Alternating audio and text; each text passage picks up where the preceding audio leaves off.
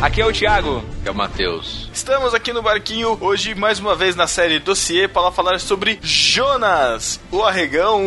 Jonas, o habitador de barrigas de peixes, ou cetáceos, ou baleias, enfim. Isso ficou muito ruim. Culpem o Thiago Ibrahim. Ele me fez repetir isso várias vezes, me fez perder a linha de raciocínio. Estamos aqui junto com outro Thiago, esse sim, mais responsável, Thiago Monteiro, nosso amigo Tan, colunista do site no Barquinho. Salve, salve. Pra pensar nos assírios, salve, salve. Olha só, hein? Salve, salve Jonas, que tá lá dentro do ventre do grande peixe. Nossa, caraca. Então é isso, vamos primeiro para a leitura das epístolas heresias e já voltamos com o seu peixe vomitando. Nossa. Matheus, ele vai dar tchau não? Ah, esqueci.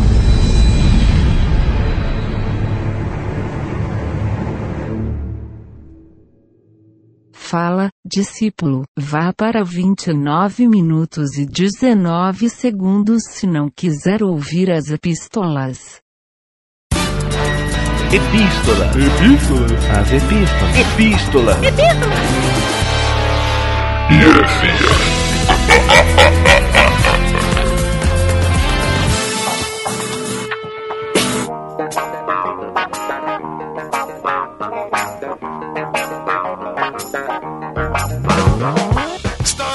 leitura das epístolas heresias do podcast no Barquinho número 43 sobre os pequenos prazeres da vida. Um grande desprazer é gravar isso aqui, cara. Vai se ferrar, seu Matheus. Se você não teve tempo, pode mandar e-mail para podcast@nobarquinho.com. Temos também, como sempre, as redes sociais. Você procura lá no Barquinho, na rede social que você quiser, no barquinho.com barra o nome da rede, você vai achar.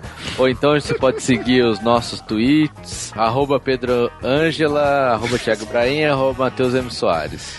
Exatamente. Você também pode assinar o feed do No Barquinho. Todo podcast que se preze tem um feed, então você vai lá e acessa no seu agregador feed.nobarquinho.com. Pode também achar o Barquinho na iTunes Store, na categoria de podcasts. Nós também estamos presentes lá. E por falar em iTunes Store, né, seu Matheus? O que nós temos que lembrar da iTunes Store? Que você vai dar coisas Exato. presente. Lembrancinhas. Não se esqueçam, quem nos qualificar e escrever uma resenha lá na iTunes Store para o. Quem qualificar com cinco estrelas e Não. colocar na resenha o melhor podcast do universo.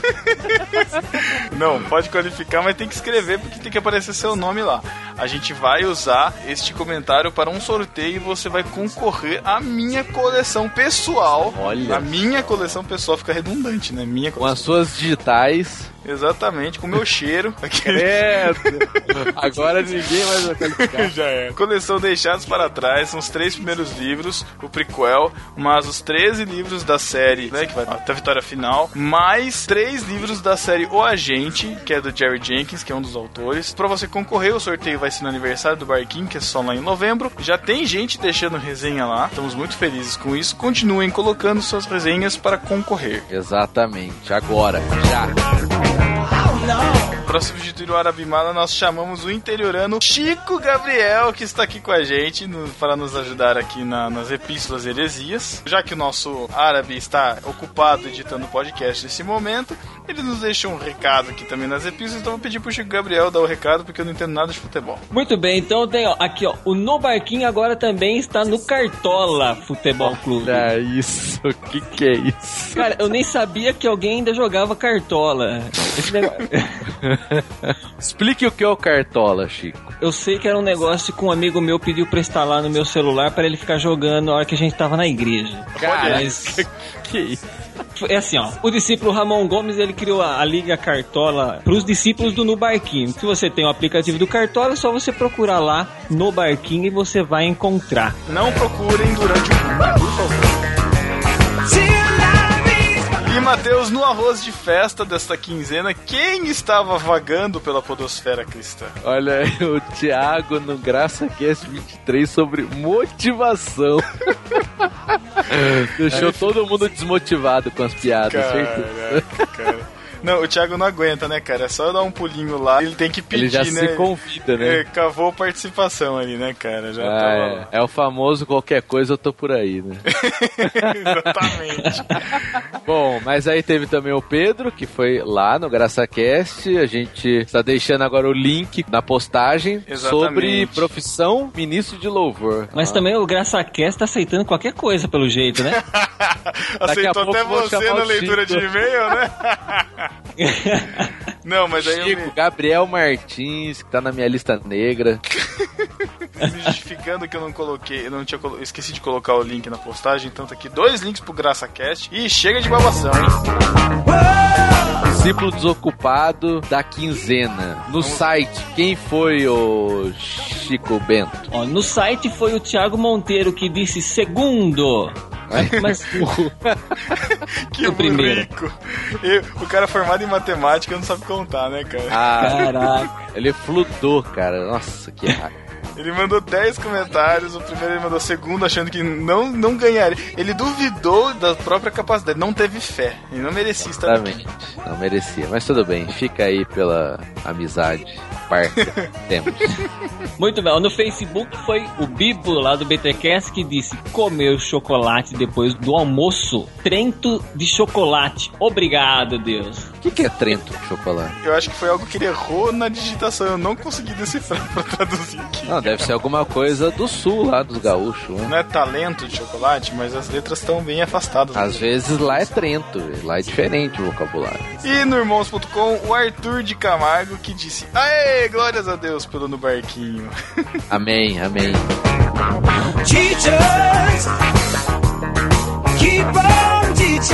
Temos também na nossa sessão Estão Sendo Melhores, que ainda não foram melhores, mas estão caminhando aí o Diogo Oliveira de Resende, que nos mandou epístolas dizendo que tá na maratona. O Éder Carvalho, também lá do site Alerta Crucial, que tem um podcast, mas eu não vou divulgar porque vocês ainda não têm feed. Quando Nossa, tiverem não deveria nem ser citado. Mas o Ian Felipe, que foi melhor da quinzena passada, mandou o feedback que o Thiago pediu, então nós vamos lê-lo aqui para incentivá-lo também a fazer a maratona no barquinho. Olá, tenho 20 anos e sou desenhista mecânico. O Thiago pediu para mandar um feedback da minha retrospectiva do No Barquinho, mas tenho que falar como descobri vocês.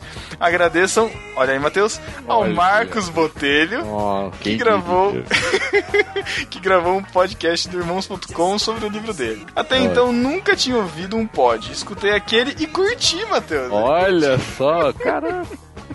e fui ver outros pods que tinham. E vocês tinham lançado do Brucutu, que é o 38, e da Bíblia Freestyle, que é o 35. Como foram dois assuntos que me atraíram, eu escutei e, bem, tô aqui agora.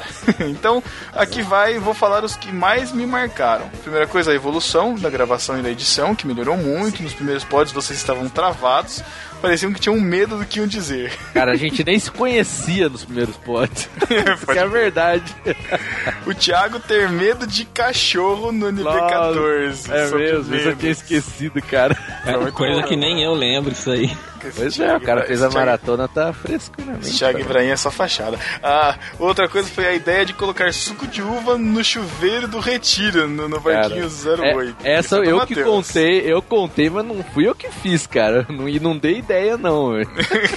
Olha o que fica, né? Outra coisa foram as histórias de nós presos no banheiro. Ficou meio estranho isso, né? Mas eu não lembro. Esse aí é do podcast do Micos e Gorilas, né? Acho que é do DVD essa. Ah, é? Ah, foi aquelas histórias de ficar preso no banheiro do, do trabalho, de... Ah, eu, eu lembro mais ou menos disso. Tem Histórias de banheiro, né? Aquele podcast. É bem isso, foi metade disso, né? Outro podcast foi o Esse, foi muito bom, precisa de outro. O Na Prancha, que foi só filme sensacional, que foi no Barquinho 31. E Manias de Crente, que temos dois, o 04 e o 40. Então escutem, se você quer indicações, escutem esses podcasts que o Ian Felipe falou que foi melhor. Vamos ler a primeira epístola, então, Chico Gabriel, faça as honras. Muito bem, a primeira epístola é da Jaqueline Lima. Vamos ler. Vou até escrever aqui pro pessoal da igreja não ver. Ela já tava querendo se esconder já. Tem vergonha do podcast. do vergonha, vergonha. Nossa. Que vergonha. Primeiro ela fala do, do background do Indie Games, do The Move and Philip Phillips, muito amor. Ela gosta muito. Segundo, cara, vocês pentelharam o Thiago, pelo amor de Deus, eu fiquei irritadíssima. Ah, fala sério, Matheus.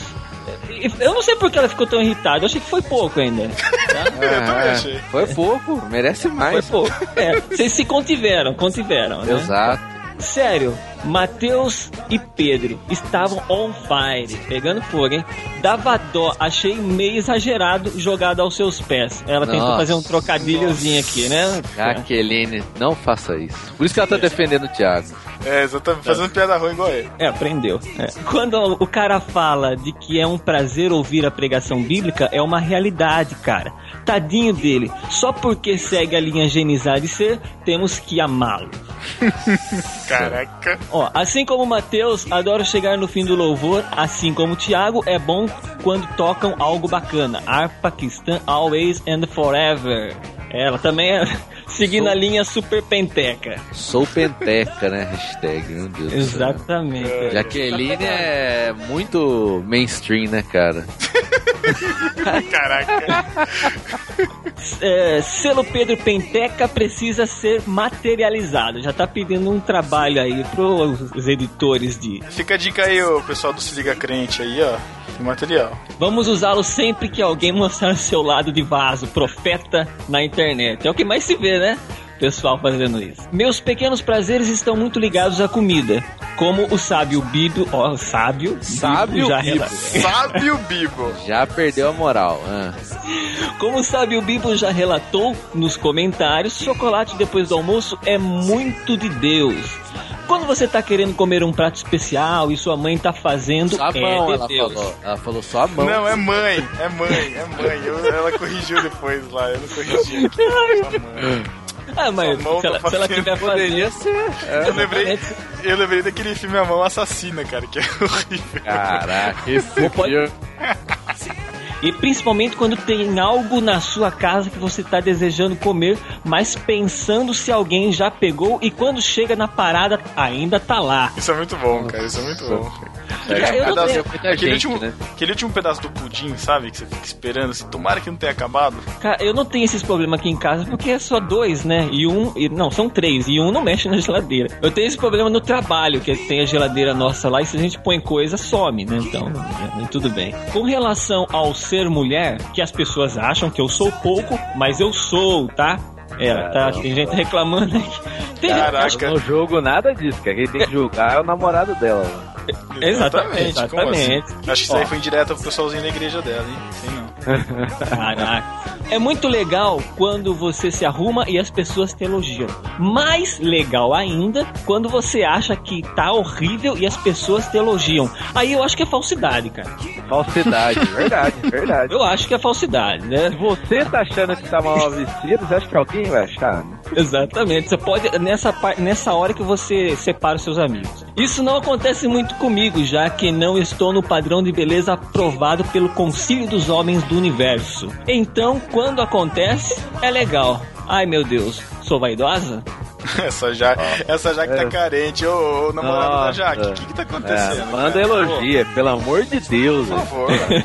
É isso, pessoal. Bacana demais o tema. Espero o oposto agora. Ou seja, ela tá querendo pequenos prazeres, pequenos desprazeres, acho que ela tá querendo, né? Pequenos ódios, né? Quero ver o Matheus em ação, falando tudo que a gente tem vontade, mas não tem coragem. Olha aí. O pessoal espera, né? O pessoal reclama, mas gosta, cara, quando eu falo. É. O pessoal se identifica, né? Tipo, exatamente o que ela disse aqui. Fala o que a gente tem vontade. Oh, eu nunca falaria isso, mas já que ele falou por mim, eu apoio. Cara. Percam os freios sociais.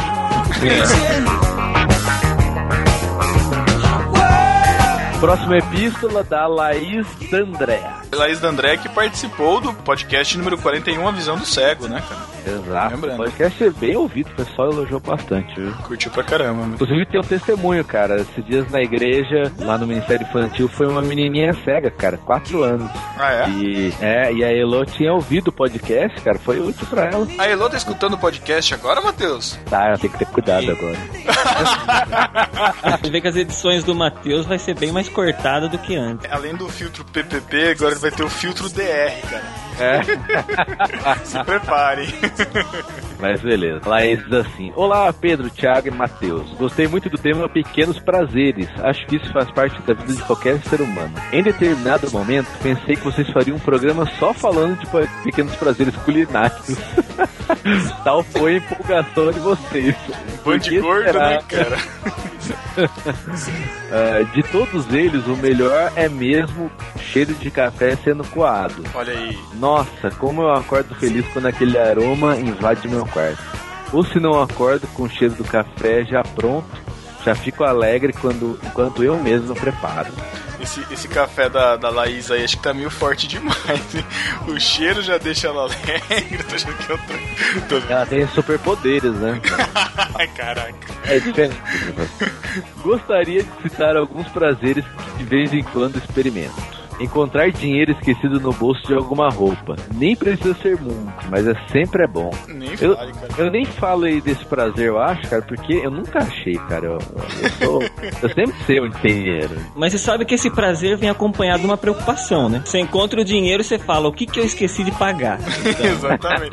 É muito estranho sobrar dinheiro, né, cara? É, exatamente. Dois, tudo relacionado à chuva. Tomar banho de chuva, sentir cheiro de chuva. Esse só quem gosta vai entender. E dormir com barulho de chuva. Você sabe que o cheiro da chuva, na verdade, não é cheiro de chuva, né? É cheiro do Ah, pó. é, olha, olha o biólogo estragando. Não é biólogo, cara. Biólogo. Cheiro Ah, da tem chuva. de ciência. Eu sou contra a ciência. Tá bom. O que, Tá que é o cheiro? Pó? É pó, é o pó que tá sendo levantado pela chuva, cara. Pô? Pó? Ah, não. Você acabou, acabou. Por que você faz isso? Por que você é desse jeito? É, chegar no ponto de ônibus praticamente junto com o coletivo que preciso pegar. Esse aqui teria que ser o podcast Prazeres de Pobre, né? Ai, coitado. Falou, falou o da limusine, né, cara? Cara, Ah, tá. o meu prazer é chegar no ponto de ônibus sem perder o ônibus, cara. Porque como eu, eu pego fretado, se eu perder já era. Já corri muito atrás, já corri. Pensar numa pessoa e pouco depois receber um e-mail, SMS, telefonema dessa mesma pessoa. Isso aí é sexto sentido, coisa. Não é de Deus isso, hein? Corridas. Provavelmente há mais, mas esses foram os que eu consegui lembrar enquanto eu via vocês. Parabéns pelo tema, foi bem divertido e muito importante para nos lembrar de que muitas vezes são as pequenas satisfações que salvam nossos dias. Grande beijo a todos. Muito bom, valeu aí, Laís, por ter comentado. Próxima epístola do DVD Franco, ele diz assim: Fala galera, fiz questão de voltar aqui para compartilhar um pequeno prazer extremamente agradável que acabou de me acontecer. Primeiro, acho que um enorme prazer na vida é descobrir que um amigo sumido de longa data e na maior parte das vezes muito tranqueira se converteu para Deus. Eu dou pulos de alegria quando isso acontece. Recentemente descobri sobre um colega de faculdade por quem sempre tive muito afeto. Ai, meu Deus esse Matheus. Eu me preocupava com qual caminho ele decidia seguir. tá bom. Olha aí, olha aí. Meu Deus. Tá. Eu me preocupava com qual caminho ele decidiria seguir, pois ele era extremamente cético quanto às decisões históricas de todas as religiões. E por isso ele meio que rejeitava muita coisa, inclusive o protestantismo, devido aos erros que homens cometeram no passado. Então ele me contou há um, há um tempo atrás que se converteu para Deus e está frequentando uma igreja católica ortodoxa russa. Cara, eu, eu, eu juro, cara, quando eu li isso aqui, eu falei, eu preciso ir numa igreja dessa, cara. Olha esse Matheus. Não, eu preciso saber o que é, cara. Será que a ceia é com vodka? Tem no Brasil ou é só na Rússia isso? Eu acho que tem, deve ter. Enfim, frequentando uma igreja católica ortodoxa russa, que é praticamente a mesma crença da evangélica protestante, porque rejeita alguns dogmas da igreja católica da mesma maneira que a reforma fez, e é mais próxima da igreja primitiva do que a protestante é hoje. Ao saber disso, uma bigorna saiu do meu coração. Nossa, quem, quem não sabe o que é bigorna, lembre dos desenhos do coiote e do papaléguas. Aquela coisa de ferro que cai na cabeça dele. Se alguém souber de onde tem uma igreja dessa, me fale, hein? Eu quero ir. Convide, Matheus. Google, Google sabe. Não, quero que alguém me oriente. E segundo, hoje eu tive mais uma pequena surpresa da vida. Após todos estes anos, quando saímos da faculdade e nunca mais pudemos nos encontrar, descobri que ele mora no mesmo condomínio que eu Olha há cinco anos, apesar de nunca termos nos visto por aqui. Olha, que pessoa bem relacionada. Caraca, o, o cara é um ermitão, não sai de casa, não descobre as coisas, né, cara?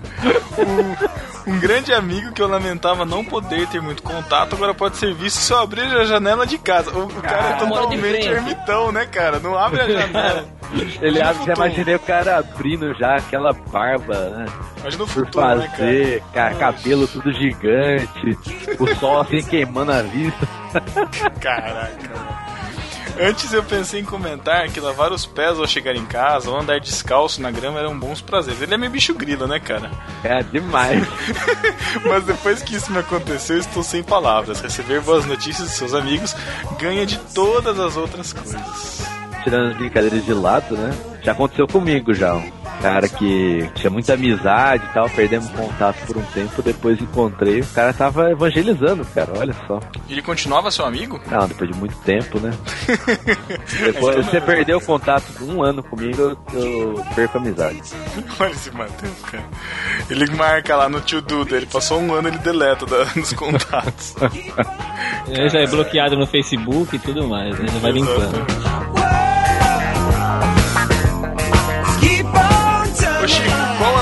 Pequeno prazer que o nosso árabe tem aqui nesse podcast? Cara, e eu vou ter esse prazer eu hoje. Está chegando agora bem mansinho, com seus passos com um sapatinho de algodão, com seu olhar 43, dando aquela piscadinha e mandando aquele beijinho para todos vocês. Chegou aquele momento que todo mundo adora. Vai se ferrar. Não. Ai, tá vendo, Thiago? Botão, eu odeio. Ai, cara. Seja melhor. Tchau. Um beijo do Matheus pra você. Não.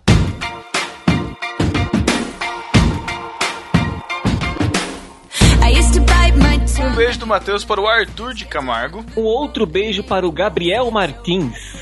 Um outro beijo pro Chico Gabriel, que disse que ia mandar esse tema pra gente, mas eu só acredito vendo. Olha, olha. Eu não tenho como provar. Eu ia mandar. É, ó, fica bom. entre eu e Deus isso tá bom? Na eternidade a gente descobre se era verdade. Bom, royalties nenhum você vai ter. Então, contente-se com a sua mente. Ó, outro beijo vai para o Lucas Santos. Pro Rafael Paiva, que confirmou a não necessidade de colher pra mexer o café. É, o Pedro e suas discussões inúteis, né? Olha lá.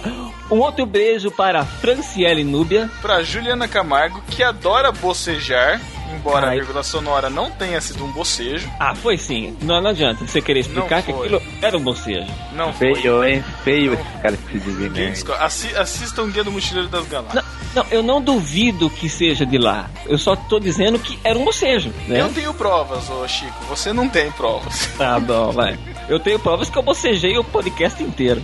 Olha Olha lá. Ah, outro beijo para o Marcelo Matias, que compra ingresso pelo celular na fila do cinema. Olha aí, o Thiago Ibrahim fazendo escola de mau caratismo, hein? que isso, cara. Um beijo, Matheus, pra Daphne. Um outro beijo para a Velma, só faltava, né? Um outro beijo para a Daniele Martins, que gosta quando acorda antes do horário e descobre que ainda tem tempo para dormir. um beijo, Matheus, pro Rodrigo Oliveira. Um outro beijo para o Paulinho de Gaspari, que curte um bom mergulho no mar. Um beijo pro Celso Lima. Um outro beijo para Edenildo Alex da Silva. Pro Gabriel Vila, que tem prazer nas suas lembranças de infância. Um beijo para Simone Santos. Pro Fabiano. Pro Ian Felipe. Pro Luciano Valério, que tem o prazer de chegar em casa e descobrir que está sozinho. Olha, eu achei que ele ia colocar tem prazer em olhar a conta bancária e ver que tá cheio. Ele colocou isso também, né? Não, você tá louco? Quem colocou isso? Não? Segundo, segundo ah, algumas. Luciano Valério. Ah, Nossa, Caraca, Pedro, Nossa. que merda. Nossa, Fala aí. cara. Ó, Segundo algumas linhas teológicas aí, um dele não vai ter esse prazer de estar sozinho, não. cara. Outro beijo para Diogo Oliveira. Para o José Eduardo, que tem o prazer de abrir uma coca gelada e também pelo barulhinho da garrafa abrindo.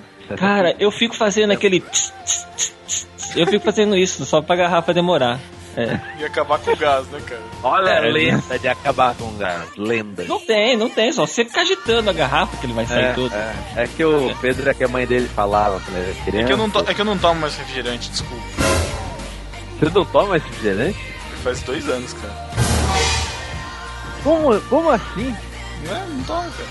Como assim? Nossa, cara, eu vou desfazer agora a sociedade. Agora. Caraca, Qual caratismo isso não tomar que isso, cara. Pergunta o que ele bebe. O que, que ele bebe? O que, que você bebe? Tirando le- leite com, tirando leite com pera. Não, nem leite eu tomo mais, cara. Eu tomo café e tomo suco, cara, e água. É mau caráter. tá bom, tá bom, vai. Vai. Não é esse o papo, vamos lá. Um beijo para o Daniel Sass, que agora tem portfólio na net com uma foto sensual. Esse sas. Um beijo pro Lourival Neves, que tem o prazer de comentar parcelado nas postagens do No Barquinho. 30 comentários com duas letras, cara. Não é Twitter. É que ele gosta de ficar ganhando 12, 12, 12, 12 pontinhos lá. Um outro beijo para a Jaqueline Lima. Pro Leonardo Henrique, que curte dar spoilers igual o Abner. Um beijo para o Vinícius. Ixi, cara. Sirvinska, é isso? Um beijo para Vinícius Kavurska. Sirvinska. É, acho que é isso aí. Um beijo pra Elidiane Schweng, que curte quando alguém percebe que ela mudou o cabelo e ainda elogiam. Essa é do time da, da Jaqueline. Olha, ela deveria ficar feliz quando alguém fala o nome dela direito, né? Caraca. Um outro beijo para o Daniel Souto, que curte ovo frito com orégano. Cara, eu, Cara, preciso, eu preciso experimentar isso, cara. Não Eu conheço. também, ovo frito com orégano. é uma pizza de ovo, né? Em outras palavras. Caraca, Põe tomate que vira uma pizza. Qualquer coisa que se põe orégano é pizza. pode crer, cara. Um beijo do Matheus pro Éder Carvalhos. Um beijo para a Vanessa Martins, que é Tim Bolacha. Aê! Olha, isso é perigoso, hein, velho? Eu, eu já avisei. Ah, tá, tá, tá. Lembrei do Tim Bolacha. Ô, como não, cara? Ó. Ela, falou que, ela falou que em Minas falam bolacha, cara.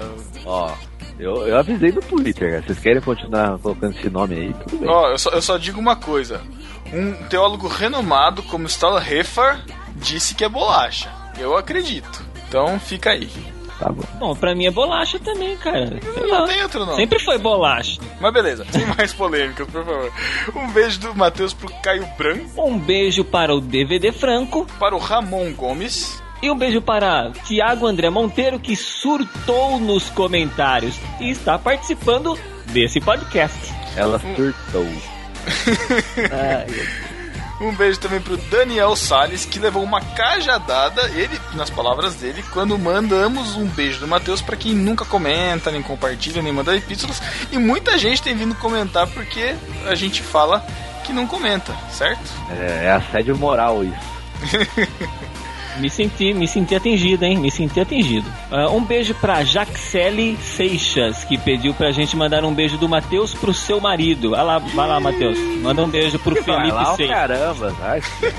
que não aguenta mais ouvi-la falar. Seja melhor, ele não entende. Ele é resistente e ainda não escutou nenhum no barquinho. Esse vai ser um estímulo. Então, olha lá, Matheus. Você pode Ou não, ganhar né? mais um. Di... Não, você pode ganhar um discípulo mandando um beijo pra ele. Olha que Cara, olha só. se ele estimular por um beijo de um homem, cara, Ai, meu Deus do casamento céu. aí acabou. Ai, tá bom. E o último beijo do Matheus é para aquele ouvinte, sim, você que está escutando aí, nem tweetou, nem compartilhou no Facebook, nem nunca escreveu uma resenha pra gente também lá no iTunes. Pra vocês que nunca se comunicaram com a gente, nós também mandamos um beijo do Matheus para vocês. Então é isso, curtam o podcast e até 15 dias. Tchau.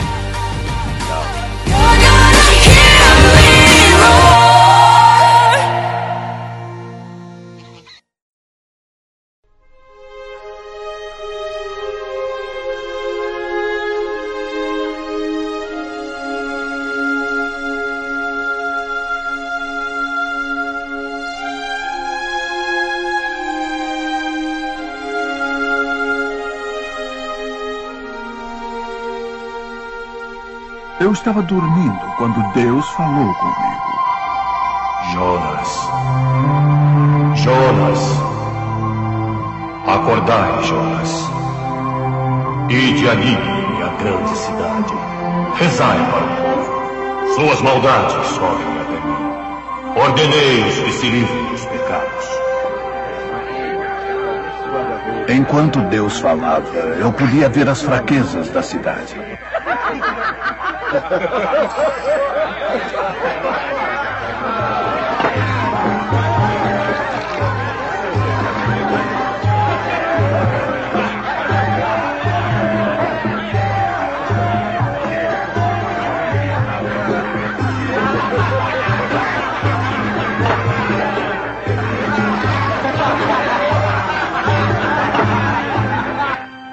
Eu não queria ir a Nínive.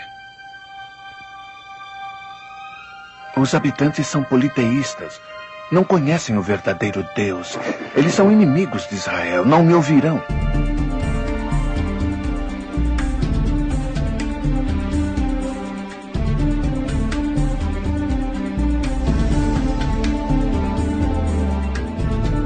Estamos de volta para falar sobre Jonas, esse personagem tão pouco falado, ou muito falado, é a história infantil que de repente a gente mais conhece por causa da, da baleia, né? Você sabe que uma vez eu tive que fazer um trabalho no colégio que era um cartaz sobre Jonas, né? Cada um fazia de um profeta. Hum. Fiz sobre Jonas. Mas, cara. Colégio cristão, não? Era colégio adventista. É, aí, tipo, na minha cabeça eu tinha feito uma animação animal. Pô, ficou uma baleia gigante e tal, mas putz, na hora de desenhar ficou um lixo. Tenho trauma até hoje. Engraçado é que a, a Disney se apropriou de Jonas, né, cara? Gepeto também foi engolido, né? Na história do, do Pinóquio. O Gepeto foi engolido, não foi o Pinóquio? Não foi, o Gepeto não tava junto? Eu não lembro, cara. Que triste. No Nosso Upon Time ele tava. Nossa. Ansa Upon Time. Não, só O que, que é referência. isso? O que, que você tá falando, cara? Que, que você está falando? Fala pra mim. Estou falando de contos de fadas e para puxar que a história de Jonas, será que ela é verdadeira ou será que ela é só uma alegoria ou uma parábola? Existe essa dúvida histórica aí sobre a existência realmente de Jonas, da história do que aconteceu ou se é uma só uma parábola. Por que existe essa, essa dúvida em relação à historicidade de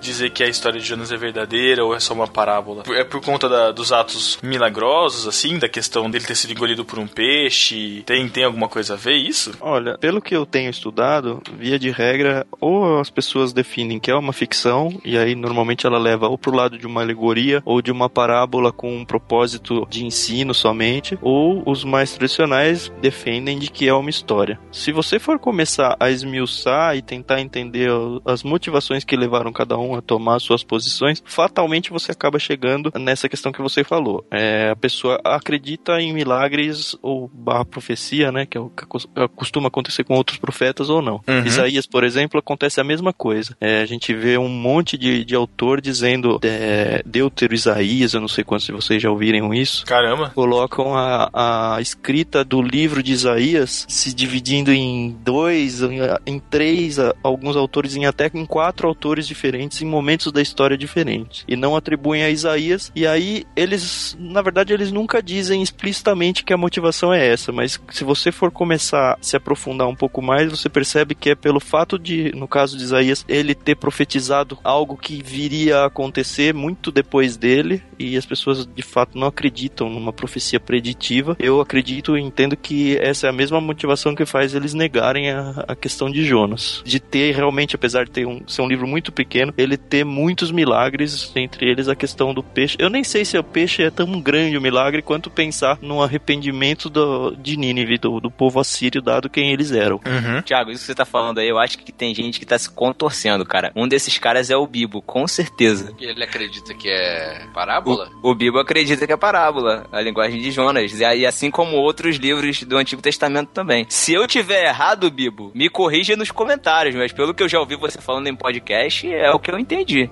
Esse Bibo é um fanfarrão, cara. Ele vai na igreja de terninho e quer falar que a história é parábola? Ah, não. Ai, ai, ai. De fato, você começa a olhar os argumentos, normalmente eles vão para questões literárias e tentar dizer que não, olha, veja a característica literária, isso não, de fato não pode ser uma história ou não, isso pode ser história. E você vai encontrar argumentos dos dois lados. Dentro dos argumentos que eu tenho lido, eu acredito que uma própria análise fria e literária mesmo, igualmente como é no caso de Isaías, você vai conseguir encontrar características de uma literatura é, narrativa. Não uma literatura poética, menos de, de Jonas 2, que é claramente um salmo que o próprio É. Jonas escreveu, né? Mas ele relatando do- sobre o que ele escreveu, né? Sobre a Isso, oração, ele né, dele. No, no 2, você tá dizendo, não? Isso, isso, no 2. Sim, mas no 2 é muito claro que a literatura em si é uma literatura poética. Então é diferente, por exemplo, do caso de Jó. Jó é uma. é como se fosse realmente uma poesia. A maior, a maior parte de Jó é poesia, né? Tirando o começo, o fim, o resto, os diálogos, né? O que, em tese, não descarta a ideia de que também pode ser uma poesia histórica, né? Contando um fato histórico mesmo. Sim, sim, sim, sim. Mas até pelo fato de que Jó não tem conexão com nada mais na Bíblia, né? Diferente, por exemplo, do caso de Jonas. Jesus fala de Jonas, né? Jesus fala do tempo que Jonas passou dentro do peixe fazendo uma alegoria com, com a própria ressurreição, né? Sim. É interessante que nesse texto tem duplicado em Mateus e em Lucas. Eu vou ler aqui rapidinho. Mateus o 12, 40, eu tô lendo.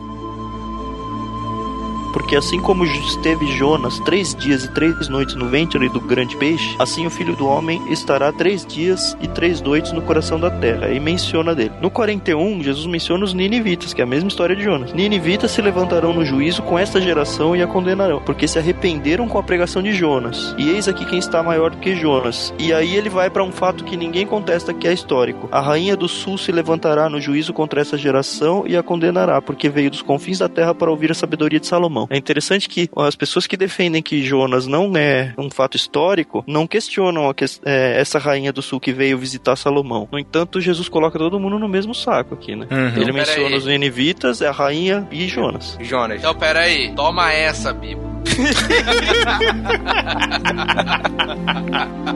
Caramba.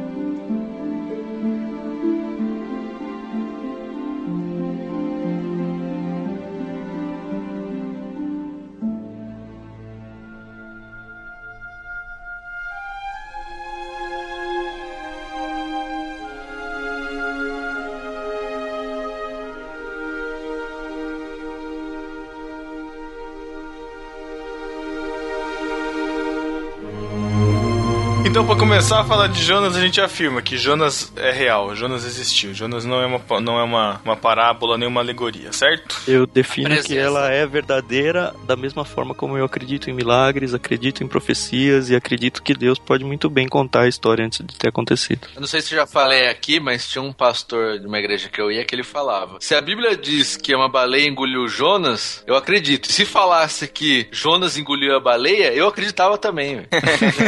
eu já ouvi essa também, eu já ouvi essa também.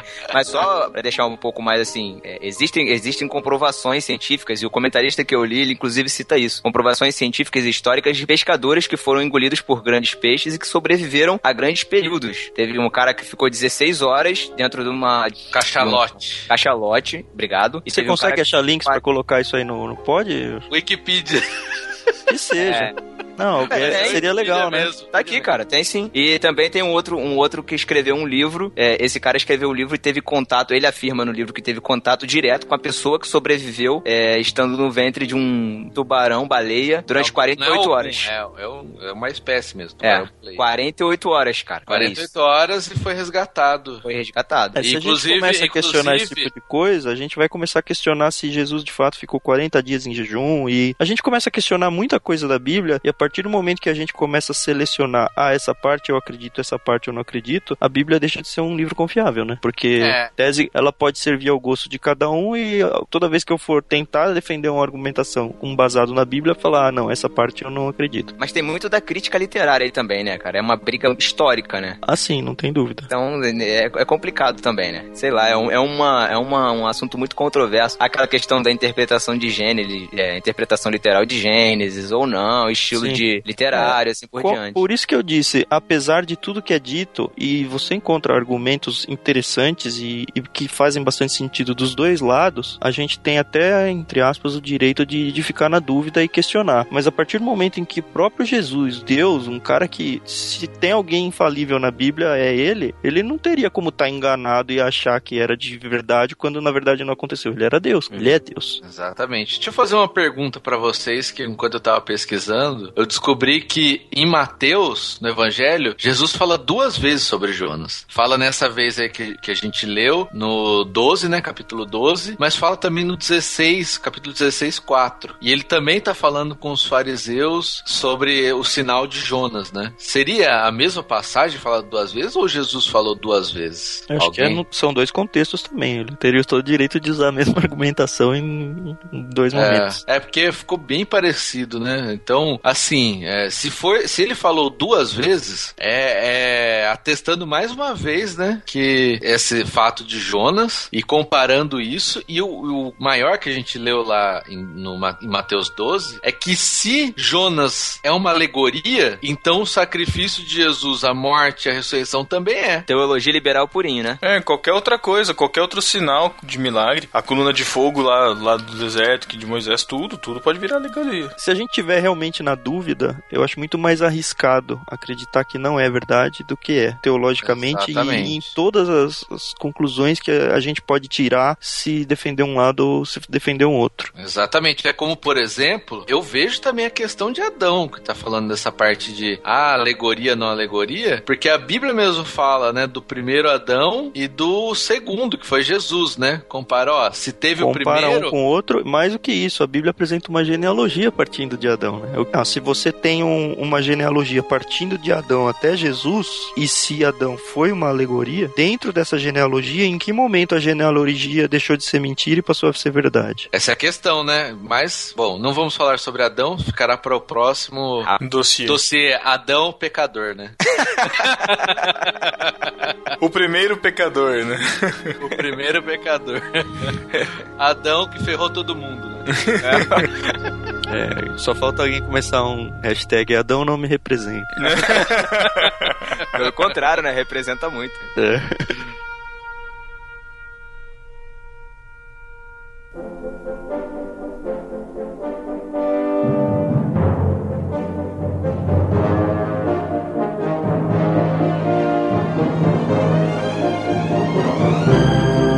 Decidido então que Jonas existiu, quem afinal era Jonas? Eu sei que o nome dele significa pomba. Isso aí. Pesquisou, hein, Pedro? Muito bem. Eu, fi- eu- eu fiz um panorama sobre a vida de Jonas e por isso que eu tô, tô bem preparado hoje ah, pra. entendi, entendi. Você sabe que Pomba é um nome bem propício pro cara, né? Fez várias cagadas. né? Caraca. Cara, eu acho que eu faria as mesmas, viu?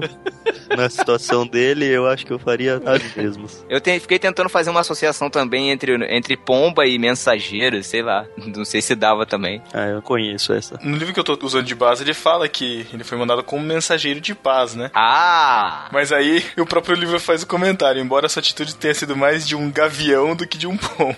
Então é, eu não estudei isso, mas será que na época pomba já significava um animal que levava mensagens? É, exatamente. O comentarista, um dos comentaristas que eu estudei, ele diz que eh, não tem nenhuma associação, porque na época em Israel era comum é, dar nome de animais às pessoas, entendeu? É, a única ave que eu me lembro como mensageiro, entre aspas, mensageiro ainda era a de Noé, né? Que foi ver se tava seco É, ou não. então, eu pensei nisso também. Eu, Eu não sei lembro se já que- existia pombos correios na época, né? Eu lembro que em Assassin's Creed 2, ele, Ah, não. ele usa pombo correio. Não, não, ele não, ele não vai colocar, não vai fazer isso. Não vai, não vai fazer isso. Matheus. Seu assassino.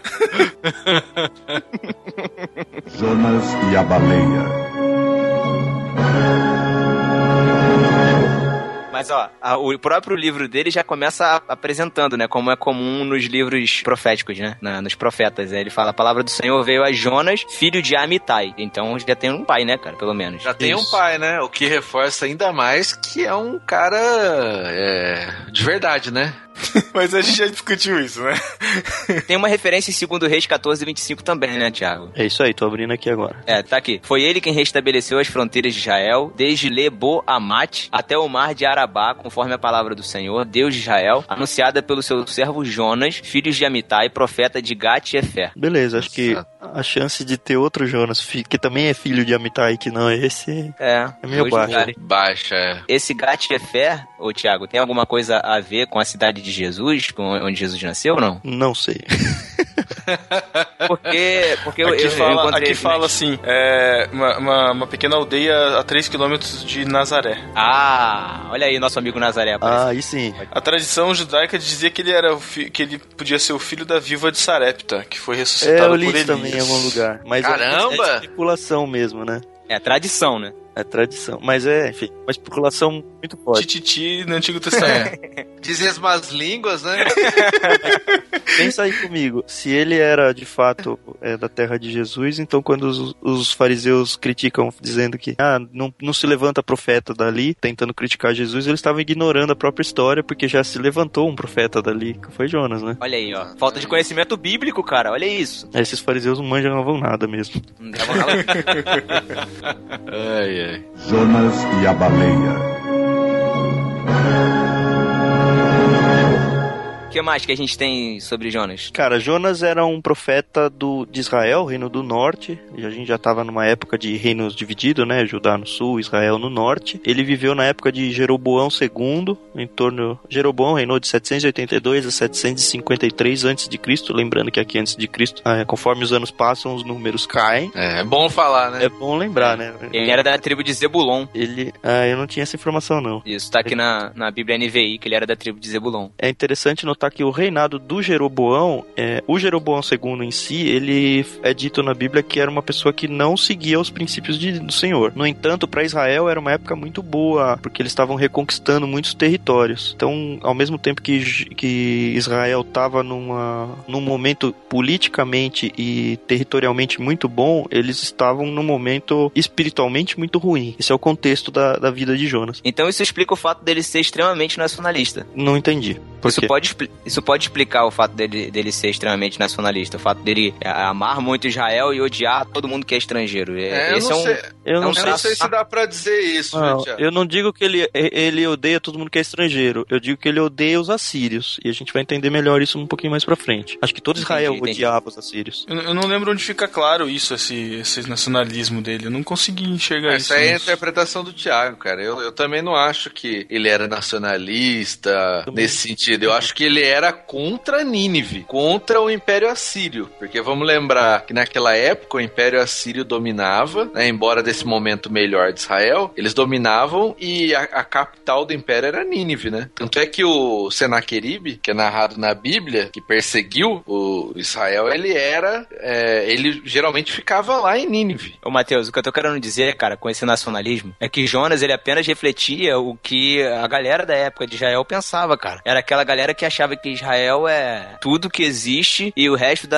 das nações são é, escória da humanidade e não merecem nada de Deus. É isso que eu tô querendo dizer. O É. nacionalismo dele fica bem claro, cara, no livro dele. Tanto lá no final, no capítulo 4, quando ele fala, pô, Deus, você, eu sabia que você ia, ia perdoar, por isso que eu não quis ir, entendeu? Olha aí, ele tinha, esse, ele tinha esse senso muito grande de que Israel, Israel é, é- é a nação eleita e não tem pra ninguém, volta e acabou, entendeu? Os próprios hebreus tinham isso dentro deles. Eles não, não se misturavam muito. Ah, mas tudo bem, mas isso era, não era um nacionalismo dele, era algo que eles já tinham como nação. O cultural. Sim, é cultural. isso. Sim, perfeito, perfeito. Foi só uma dúvida mesmo que eu tinha, mas isso, é- isso tem que ficar bem claro, que era um traço da personalidade de Jonas. Ele ser nacionalista exatamente pelo fato de ser hebreu. Eu só queria corrigir uma informação do Matheus. É, eu não Olha, tenho. é heresia ao vivo. Muito cara. bom, muito bom. Pera aí, é, erro de quem? Erro de quem, Thiago? Repete aí, de quem?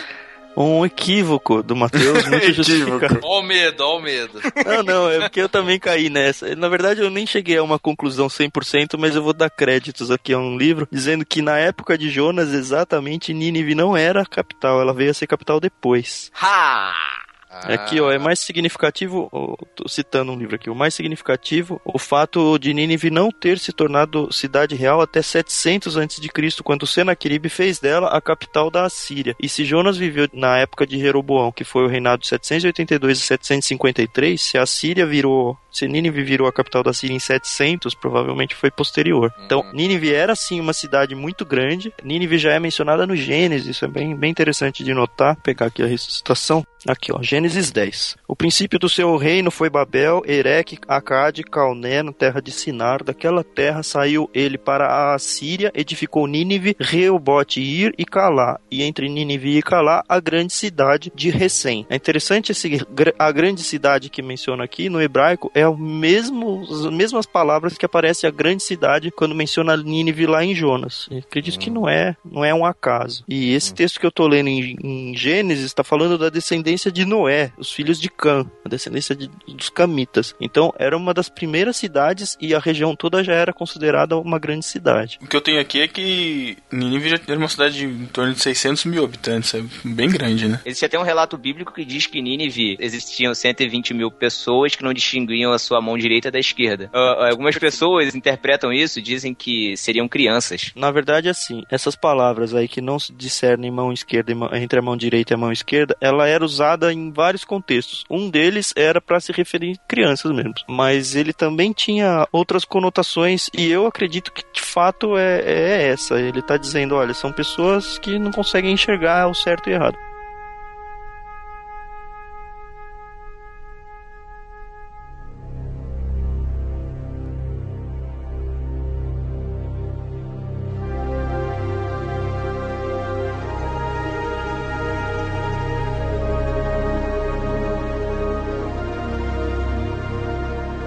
Por que Nínive? Por que Jonas foi enviado a Nínive? Por que a profecia de que a cidade ia ser, ia ser exterminada, ia ser acabada, enfim? Eu acho que na verdade isso fica mais claro no capítulo 4, no final, né? Porque me parece que nem Jonas entendeu muito bem por que, que ele tinha que ir lá. Ele tinha resistência de ir, mas Deus não fala: olha, vai lá porque eu tenho um plano lá. Não, só só tá assim, que veio pra ele ir pra lá e acabou. No versículo 2 do capítulo 1 diz: Vai, vá depressa à grande cidade de Nínive e pregue contra ela, porque a sua maldade subiu até a minha presença. Isso, essa maldade, das referências que eu tenho aqui, fala que a cidade vivia de saques e se orgulhava de guerras contra cidades, empilhavam cabeças humanas, era uma coisa meio, meio, meio tensa. Eu li, inclusive, que eles esfolavam os prisioneiros de guerra e que eles empalavam. É. Eu fui Ah. pesquisar o que, que significa empalar, cara. Eu não sabia o que, que era. Aí eu fui Ô, louco. pesquisar o que, que significa em- empalar, cara. É, pode definir? Pra quem não sabe o que é empalar, sabe aqueles,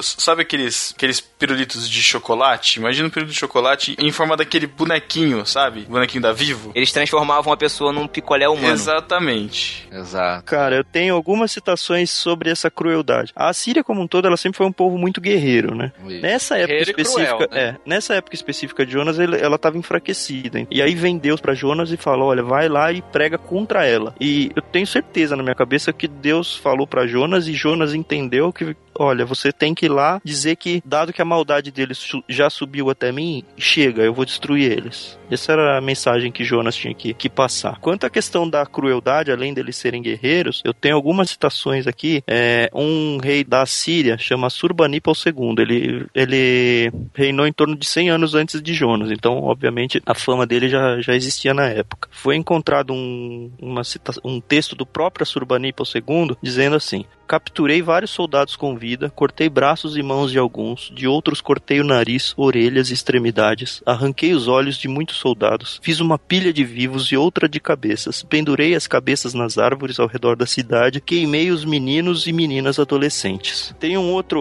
uma outra situação aqui de um, de um outro autor, é Ralph Gower, ele diz que os assírios eram particularmente cruéis nesse respeito, ele estava falando das guerras. Os homens mais importantes da cidade derrotada eram levados às portas para serem torturados, cegos e queimados vivos. Os escribas contavam o número de mortos pelas cabeças cortadas que recebiam para controle. Que isso, né? E aí essa questão da empalação era muito comum deles. Eles basicamente pegavam uma estaca do tamanho de uma pessoa, mais ou menos, prendiam ela no chão e apontavam a ponta. E ficava tipo um grande lápis preso no chão, da altura de uma pessoa. Aí eles pegavam os prisioneiros de guerra, muitas vezes mulheres, muitas vezes crianças, sentavam ela na ponta da, da estaca e deixavam a gravidade fazer o resto. Caraca. Era não só feio de ver, mas as pessoas demoravam às vezes dias pra morrer ali. Uhum. E aí ela não conseguia sair e cada músculo do corpo que ela mexia, a estaca entrava mais. Tem uma imagem na internet, e aí eu não sei se vocês vão querer colocar o link pra essa imagem ou não. É uma imagem muito forte, mas é uma imagem que desde que eu a vi, é, é, o livro de Jonas ganhou uma outra conotação pra mim, que mostra um cadáver preso. no- Manda aí pra mim que eu quero ver. Eu vou. Faz assim. Eu tô vendo uns aqui que, nossa, mas eu não sei se tão leves. Não, É, eu- tô fora, tô fora. É, então eu coloco o link. É, pessoal que for acessar, acessa só se vocês tiverem estômago, porque não é fácil, tá? É complicado mesmo. Eu vi algumas imagens É. quando eu tava pesquisando e é, é- é muito cruel, cara, muito cruel. É, a gente tem que ter em mente, porque quando a gente imagina império, né, a gente pensa muito no Novo Testamento. Jesus, embora que tivesse um, um governo até cruel, né, por exemplo, da crucificação do Império Romano, não chegava perto é, esses, esses outros impérios que vieram antes, né? É, até por centenas de anos antes, né? Era, era um negócio muito bizarro mesmo como eles lidavam com guerra, prisioneiro de guerra. Roma veio com outra, outra mentalidade, que é a da paz, né? Isso. Pax Romana, que é uma outra forma de governar. Tanto é que Israel, na época ali, tinha, tinha bem mais liberdade do que nessas outras épocas, nesses outros impérios, né? Só pra lembrar, o próprio Jesus que foi condenado à crucificação passou por uma, um julgamento, né? Pô, não foi tão assim, mas foi um julgamento. Ele teve direito a um julgamento. É, eu queria destacar ainda mais o que o Matheus falou, porque dado que eles já viviam num contexto onde não era tão gritante isso, ainda assim naquela época os assírios eram tidos como muito violentos, muito maldosos. Então eu acho que é pra extrapolar ainda mais a impressão que a gente tem. Claro que não chega ao nível de maldade da Síria, mas Israel também detonou vários povos, né? Que durante as conquistas, né? Isso também tem que ficar claro. É, uma coisa é, é guerra, né? Onde no final você, enfim, talvez você até mate. A questão é, uma coisa é você matar, outra não justificando, óbvio. Mas uma coisa é você matar, a outra é você matar com requintes de crueldade pelo sadismo da coisa. Queria também lembrar que durante a pesquisa eu vi isso, a gente acabou não falando, né? Mas um dos, dos reis da Síria, é, a história conta que ele gostava, ele tinha prazer em ver as pessoas sendo empaladas e durante as refeições dele. Então imagina isso. Pois é. O cara tá comendo um prato de arroz com feijão, sei lá qual era a comida que ele gostava, Uhum. e vê na frente dele uma pessoa ser empalada. Ah, isso é muita crueldade. É, tem uma lista de um banquete servido pelo próprio Assurbanipal lá. Nossa. Nesse, nesse banquete foram mil bois, mil novilhos, 14 mil ovelhas, 500 cervos, mil patos, 500 gansos, 10 mil pombos, 10 mil peixes, 10 mil ovos, 10 mil pães, 10 mil jarras de cerveja, 10 mil odres de vinho e 300 jarros de azeite. E 15 cabeças humanas. Durante 10 dias ofereci banquetes, vinhos, banhos, óleos e honrarias a 69.574 pessoas, inclusive as que foram convocadas de todas as guerras e o povo de Calá e depois mandei de volta às terras em paz e alegria. Caramba. Legal, o cara era bom, né? Era bondoso. Caramba. Será que era por esse motivo, de repente, que Jonas resolveu não ir pra Nínive? Cara, eu fico pensando assim, mas me coloco no lugar de Jonas. Eu já sou um cara que tenho a Síria como uma extrema inimiga. Nós estamos a minha nação está vivendo numa época de expansão territorial. Ela está muito forte. A Síria, eterna inimiga, está num momento fraco. Ela, ela já não tinha mais um governo central, tinha internamente já estava com vários líderes locais levantados. Era um momento muito fácil de, de derrotá-los. Vem Deus e fala: Olha, Jonas, vai à grande cidade de Nínive, que por mais que não fosse mesmo a capital, era um dos centros lá, clama contra ela porque a sua malícia subiu até mim. Então eu tenho Deus falando: Olha, você vai ser o porta-voz da mensagem de destruição deles. Cara, na minha cabeça eu falo: Cara, já vou agora.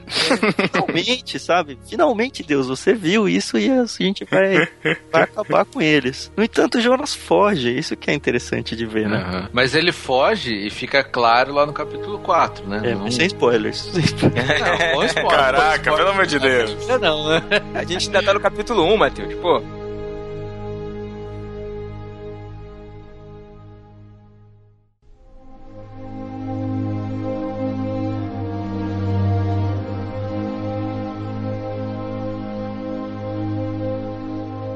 não vou até Nínive. Eu irei a Jope, na costa do Grande Mar, e tomarei um barco na direção oposta. Talvez eu possa ficar tão longe de Deus que ele não me mandará pregar para os pecadores de Nínive.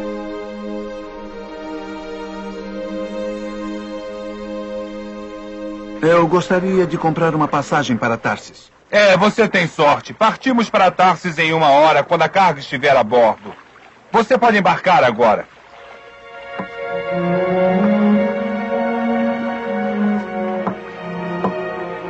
Parece até que ele está fugindo de alguém. Deve ser da mulher. Como veem, meus amigos, eu estava fugindo de Deus e pensei que ficando bem no fundo do barco e dormindo, eu poderia me esconder dele.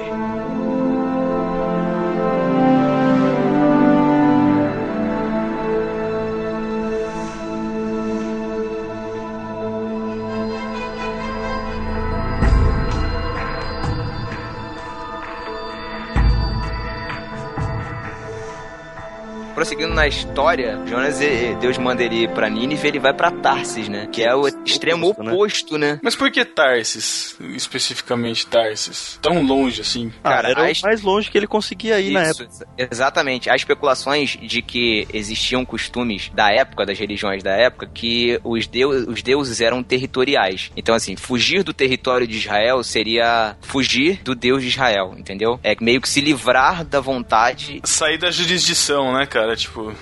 Perfeito, isso aí. É, no 3 fala, né? Jonas se dispôs pra fugir da presença do Senhor Exato. pra Tarsis. É interessante Hum. também nesse 2 que Jonas pagou uma passagem e embarcou, né? Um texto tão pequeno, um livro tão pequeno, mas ele relata que Jonas teve um prejuízo financeiro pra tentar fugir de Deus. Isso é muito engraçado. é legal. e assim, ó, eu fico imaginando também que o, lo- local deve ter sido assim. Ele chegou, tipo, na rodoviária lá, que era o porto, né? Falou, ah, qual que é o lugar mais longe que você tem aí?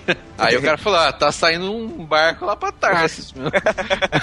ah, esse daí mesmo, e comprou a passagem. É tipo, é tipo chegar na rodoviária e falar assim: qual lugar mais longe você tem aí? Ah, Cacilândia. Coitado. Ale- Alex Qual Fábio, um abraço, lugar Alex Fábio. mais, lugar mais inóspito que você tem aí. Você tá falando que o Alex Fábio tá fora da jurisdição de Deus, Thiago? Olha aí. coitado. Não, porque Deus alcançou Jonas até lá em Tarsis. Olha aí, ó, vendo? Mas na verdade perdeu não as foi em foi no, foi no caminho, né? Não, pros meus amigos de São Paulo aqui é tipo fugir pra Osasco. Caraca. É diferente. Jonas e a baleia.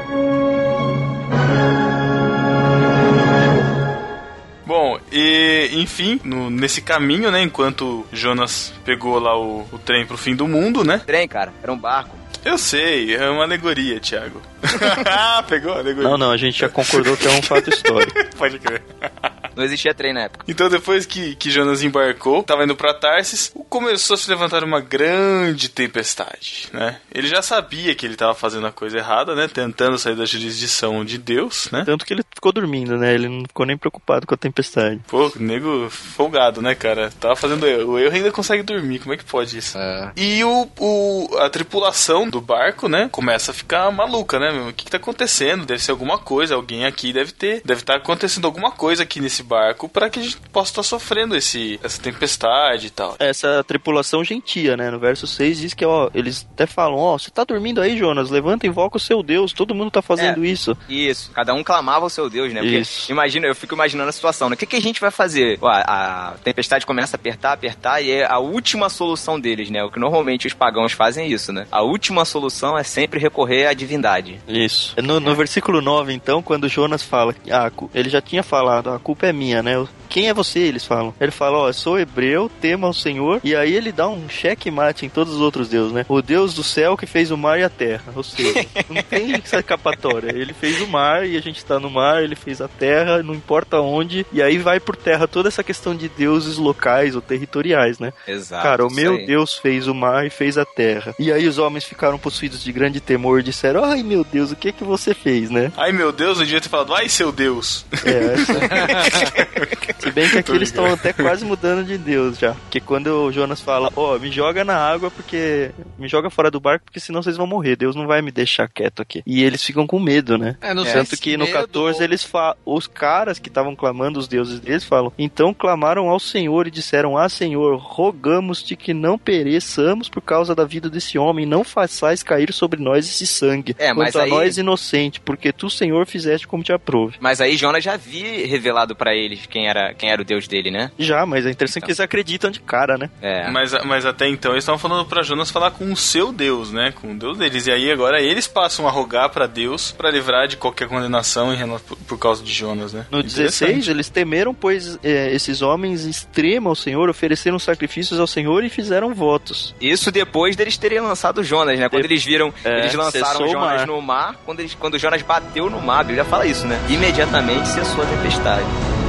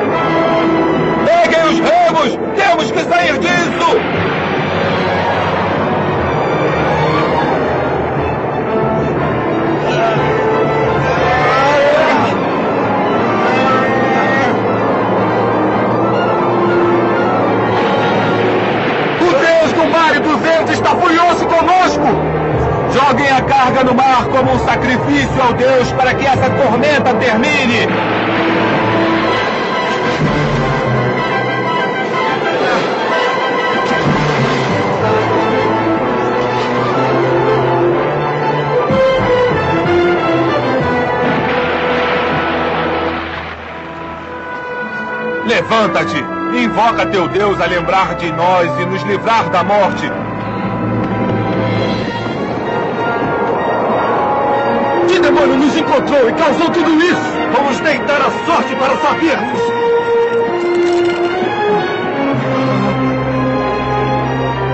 Quem é você? A que povo pertence?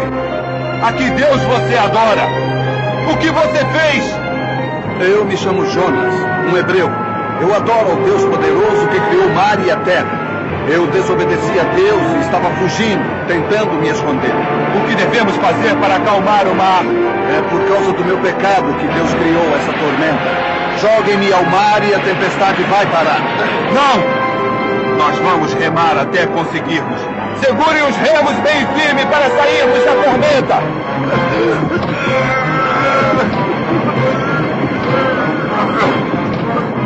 Capitão, não adianta!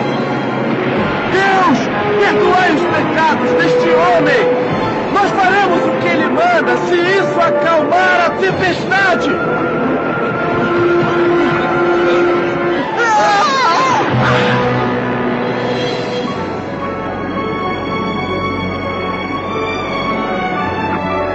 Mar começou a se acalmar e eu me vi envolto em algas marinhas. Desci as profundezas e me preparei para me afogar.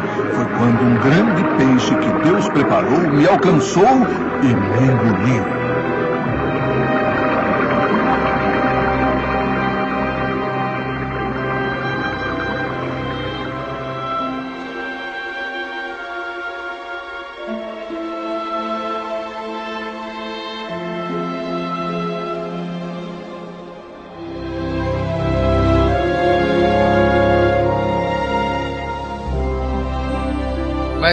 A, minha questão é, será que eles fizeram, eles deixaram Jonas no barco quando ele revela por medo ou porque eles estavam sendo bondosos com Jonas? Como assim? Não entendi. Porque assim, ah, eles já tinham descoberto que era ele, né? Aí, em vez de jogar, eles não jogaram de cara. Ah, mas Eles deixaram eles ele ficar. que ah, se eu jogar Versículo- vai parar. É O Jonas versículo que dá essa chave 13, pra eles. o versículo 13 fala esse em vez mesmo. Ele fala, ao invés disso, em vez de que de jogar Jonas ao mar, eles se esforçaram ao máximo pra remar de volta à terra. Só que eles não Então. conseguiram. Então, e Jonas já tinha falado pra jogar ele, né? Já Aí- tinha, mas eles não queriam esse sangue, porque, cara, ele era o profeta desse Deus dono do céu, é o criador do céu, do céu, do mar e da terra, né? É, Como é que eu vou contra é- um profeta desse Deus? É, Eles ficaram enrolado. divididos, então, né? Isso. Ficaram divididos entre se livrar e se salvar ou matar um profeta desse Deus que tava quase destruindo o barco, né? Isso, Porque no- no 14 que Jonas eles- insiste, eles acabam jogando. No 14 eles falam isso, né? Não caia sobre nós a culpa de matar um inocente. Isso. É interessante que Jonas,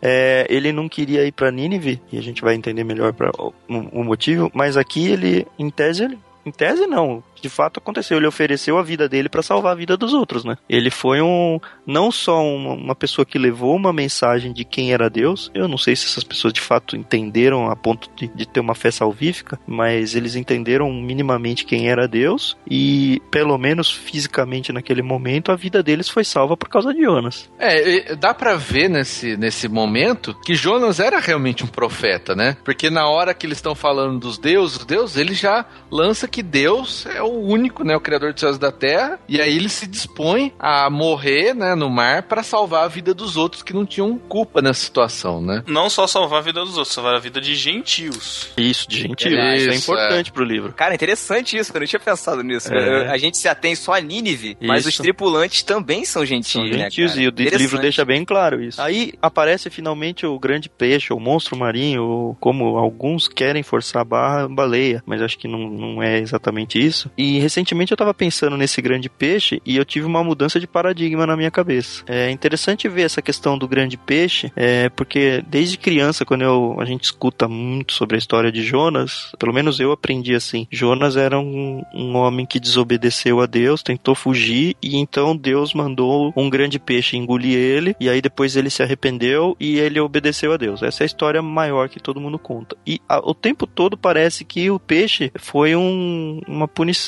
de Deus ou foi um- alguma coisa ruim para Jonas. No Uhum. entanto, recentemente dando uma olhada nesse livro, eu vejo que o, o grande peixe na verdade é um sinônimo de salvação para Jonas. Porque Jonas estava no meio de um mar revoltoso, tinha sido jogado no mar, em alto mar, ele ia morrer. É, tanto é que no Uhum. versículo, no capítulo 2, ele deixa isso bem claro, É, se você então. analisar a A oração minha dele. lida, sempre que eu li o capítulo 2, sempre foi muito confuso pra mim, por causa de um entendimento errado de que o peixe era uma condenação de Deus. Mas na verdade, se a gente se colocar no lugar dele de novo, não sei quantos de vocês já tiveram a oportunidade de ficar nadando em alto mar, eu já tive e é algo Nossa, muito louco. Eu não, ô louco. É, uma vez eu tava Você no. é um nadador? Você é meio. Não, não, não. meio- você tem meio porte de nadador mesmo. É, não, quando eu era adolescente eu fiz uma viagem dessas que você passa, acho que era uma escuna, não tenho certeza. Que você vai, enfim, a gente foi bem mar adentro, a escuna parou e aí o cara que tava dir- dirigindo a escuna lá falou: olha, a gente vai ficar parado aqui uns 15, 20 minutos. Quem souber nadar e quiser pular no mar pra ficar brincando um pouco, pode ficar à vontade. Mas e ele aí- pula com aquela boinha, com aquela. Não, não, era tudo adolescente. É, com aquela boinha no braço, Matheus. Aquelas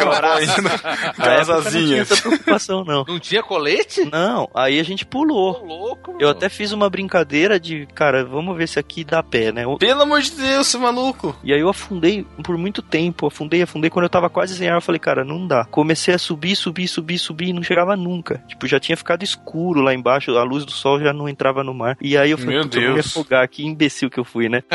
Mas, tipo, aí eu saí de lá e eu pensei, Tinha alguma menininha bonita lá, certeza. Cara, não, eu era. Não comprometa Cara, o então era senhor. idiota mesmo. Pelo menos pra impressionar a Mas menina, era né? inte- o que eu pensei na época, e que era interessante, é que tipo, tinha um barco do meu lado. Então, por mais que eu tivesse num lugar onde qualquer lado que eu visse eu não via terra e eu não tava muito longe de dar pé, eu me sentia 100% seguro, pelo simples fato que eu sabia nadar. Então, se desse qualquer problema, eu subia de volta no barco. Mas aí eu fiquei pensando, cara, se esse barco não tivesse aqui, eu tava morto, porque eu não tenho nada pra fazer mais. Eu vou morrer aqui. Eu não tenho, não sei nem pra que lado que eu nado, porque eu não consigo enxergar a terra. Eu imagino que Jonas estivesse numa situação bem similar a essa. E- Uhum. E, aí o, o capítulo 2 todo é basicamente um salmo de agradecimento a Deus, porque Deus, você me salvou no momento em que eu tava morrendo afogado. E aí vem um peixe milagrosamente e me salva. Aí sim ele tem o tempo de pensar e meditar lá dentro Uhum. e ver que ele de fato tava tentando fugir de Deus e que ele não deveria fazer isso e tudo mais. Mas o peixe, é, ele não é uma uma condenação, ele é uma salvação para Jonas. Da mesma forma que Jonas salvou a vida das. teve misericórdia, né? Da, da vida dos, do- dos marinheiros, Deus teve misericórdia de Jonas. E aí tem a questão de Nínive, que é sempre o mesmo tema no livro, voltando o tempo todo. É, mas vamos voltar na questão do peixe, cara.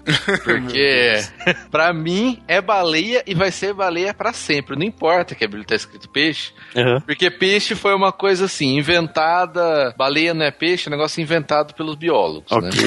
olha aí. Olha o Pedro, olha o Pedro. Tá bom, tá bom. Vai lá. Não, vai lá. inventado, porque nada tá na, na água é peixe, velho. Pato é peixe. Com certeza. Ornitorrinco é um peixe, cara. Na verdade, Matheus, Ah, a menos dessa classificação biológica que, enfim, não faz sentido, porque até porque a Bíblia não se presta a isso, Exato. Na tanto época- faz ser um peixe grande, ou se for um- uma baleia, ou se for um tubarão sem dente, sabe? Não importa. É, o fato é que foi um, um ser marinho muito grande que conseguia engolir um ser humano e não matar ele. Exato, até porque a região onde tá, né, no mar Mediterrâneo, é, eu não sei se. Eu eu não sei exatamente composição do mar, se é um mar de água salgada, se é um mar de água doce, enfim, deve ser água salgada, porque tem comunicação, mas eu não sei se teriam animais de grande porte desse nesse mar. Pode ser que sim, eu não sei. Sim, é, eu vi um, eu li um estudo aqui, tá? É o mesmo que tá citando os é, aqueles caras que sobreviveram, isso, dentro da, da baleia da cachalote. E ele fala que naquela região habitava essas baleias grandes. Povoam o mar Mediterrâneo, essas cachalotes. Cachalote de baleia, né? Uhum. Cachalote é um tipo de Então, baleia, isso. Diz que no mar Mediterrâneo, naquela época, tinha bastante. E também, diz- e também nesse mesmo estudo diz que as baleias costumam carregar os seus filhotes é, machucados ou Doentes. doentes dentro da, na, cafe- na- da, da boca, né? Isso. Dentro da boca. Então acho que existem condições de sobrevivência dentro da boca de uma baleia e ela sobe constantemente pra pra renovar o ar. né? Porque ela é um mamífero e mamíferos respiram, têm pulmões, por isso que elas sobem pra respirar.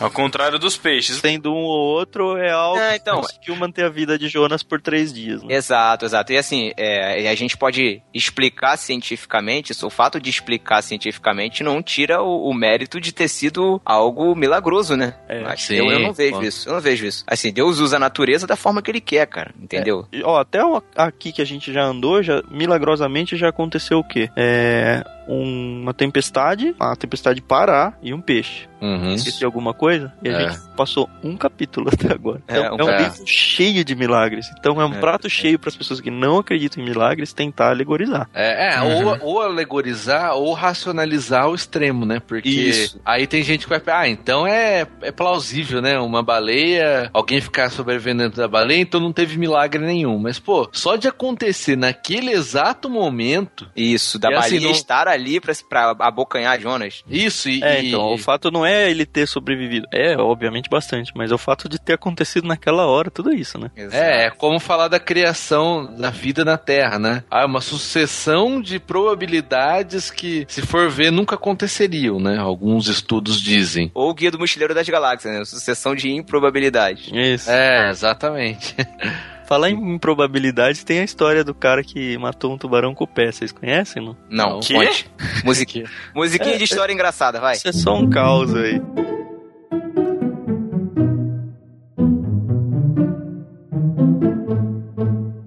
É, eu li, acho que faz um ou dois anos, uma matéria num, sei lá, em algum portal da internet aí, dizendo que tinha um, um país aí costeiro, não sei aonde, não me lembro, que ele estava tendo ataque de um tubarão que se aproximou ali das praias e estava atacando turistas e já, tava, já tinha matado algumas pessoas e tudo mais. Enfim, esse é o contexto. Tava acontecendo uma festa noturna, é, meio que num pira assim, e aí um cara mó bebaço falando: Ah, vou me jogar na água, vou pular no mar. E aí tava todo mundo já meio temeroso por conta do tubarão, né? E ainda assim o quarto do cara tá bêbado. E aí ele falou: Não, vovô correu no pir, pulou, caiu na água, nadou até a praia e saiu. Na manhã seguinte apareceu no mar, é, na praia, o tubarão morto. E aí foram ver, é, e, e o cara que tinha pulado no mar, ele não sei se chegou a fraturar ou só deu uma torção no pé. E aí quando ele saiu bêbado, ele falou: Cara, que estranho, a água tava muito dura. Quando foram ver o tubarão, é, ele tinha sido morto com uma pancada na cabeça. É, Traumatismo craniano. é, o no- cara conseguiu cair de pé na cabeça do tubarão, nadou e nem percebeu. Meu Deus, Depois ele cara. ganhou, ele ganhou diárias lá do, hotel, ficou famoso na, na época regionalmente porque ele matou o tubarão. Caramba, mano. Meu, que bizarro. Parabéns, hein? Se alguém tiver vontade de bom. procurar essa notícia na internet, fica à vontade, mas eu li. Infelizmente, em Recife, isso não é muito comum acontecer, né? É, né?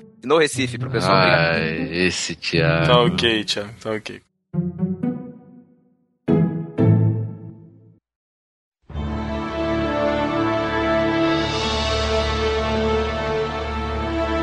Outra questão que eu tenho aí nessa parte da, da baleia, eu sempre vou falar baleia, não me enche o saco.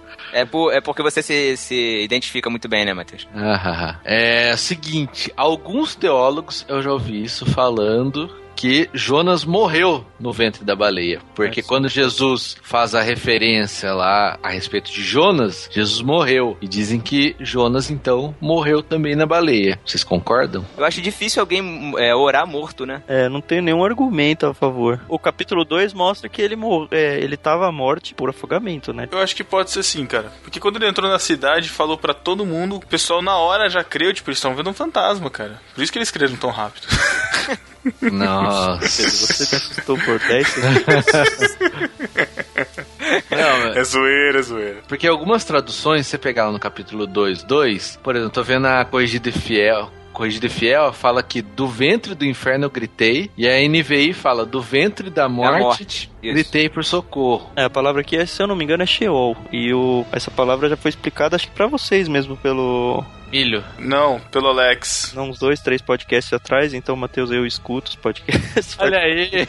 Só que não são três, são, na verdade já são cinco quase. É, Mas enfim. é, é Sheol. E aparece várias vezes aqui, abismo. E, e Sheol é uma palavra meio híbrida mesmo. Ele tem várias conotações, como o próprio Alex explicou pra gente do outro podcast. Jonas e a baleia.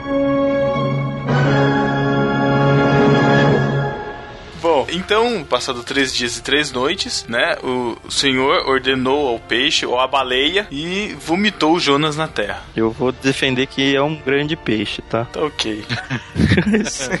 Esses três dias e três noites aí é uma referência também, a gente até falou lá atrás, a Jesus, né? Ao, ao dia que ele ficou morto, né? Na sepultura. E esses três dias e três noites é, é um tipo de contagem que eles faziam na época, né? Tem gente até que fala assim, ah, não entendo muito bem esse tipo de contagem, mas eles faziam uma contagem diferente do que a gente conta hoje. Só a título de curiosidade.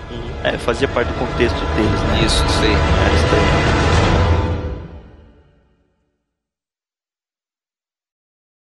Antes da gente pular o capítulo 2, ô Pedro, quero me ater à questão da poesia. É bom a gente mencionar que esse texto, capítulo 2, é um- uma literatura poética. Comparado ao resto do, do, do livro todo, você vai encontrar muitas características de poesia hebraica. A maioria das Bíblias muda a própria indentação na página, indicando isso. É, mas eu queria me ater ao finalzinho dele, é, onde diz no verso 9: é, Mas com a voz de agradecimento eu te oferecerei sacrifício, o que votei pagarei. E é Jonas reconhecendo e falou: "Ó, Tá bom, eu vou. E aí ele faz o que pra mim é o resumo do livro inteiro. Ao Senhor pertence a salvação. Uhum. Ele reconhece aqui que foi Deus quem salvou ele nesse no fato dele não ter sido afogado e o, o poema todo é exaltando a, a misericórdia de Deus por causa disso. Não sei se aqui ele já faz uma menção ao fato de que os navegadores anteriores também foram salvos, mas pra mim tá muito claro na cabeça de que na mente de Jonas, quando ele fala, ok, ao Senhor pertence a salvação, ele estava entregando os pontos em relação ao voto que ele falou. Olha, tá bom, Deus, eu vou pra Nínive, ao Senhor pertence a salvação. Eu acho que pra fechar esse bloco, nenhuma música caberia tão bem contra o Passageiro Acidental do Stênio Márcios, cara, que ele, ele canta esse capítulo 2, essa oração de Jonas, e é uma poesia linda e uma canção muito bonita. Acho que vale a pena pra gente ouvir.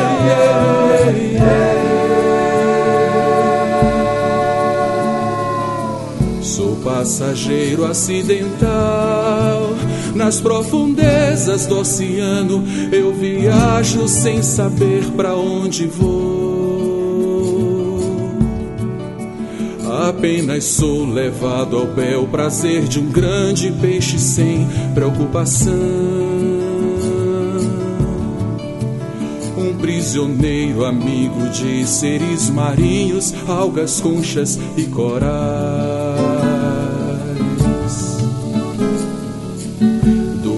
Coração do mar gritei, As tuas ondas, tuas vagas não se cansam de passar por sobre mim.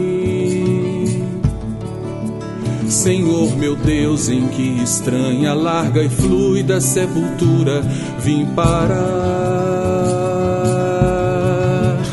Ai que saudade, quem me dera estar no santo templo para te adorar. Mas me lembrei de ti, fiz minha oração que atravessou milhões de léguas submarinas e chegou em tua presença. Pois que só vem de ti, pertence só a ti, minha salvação depende só de ti.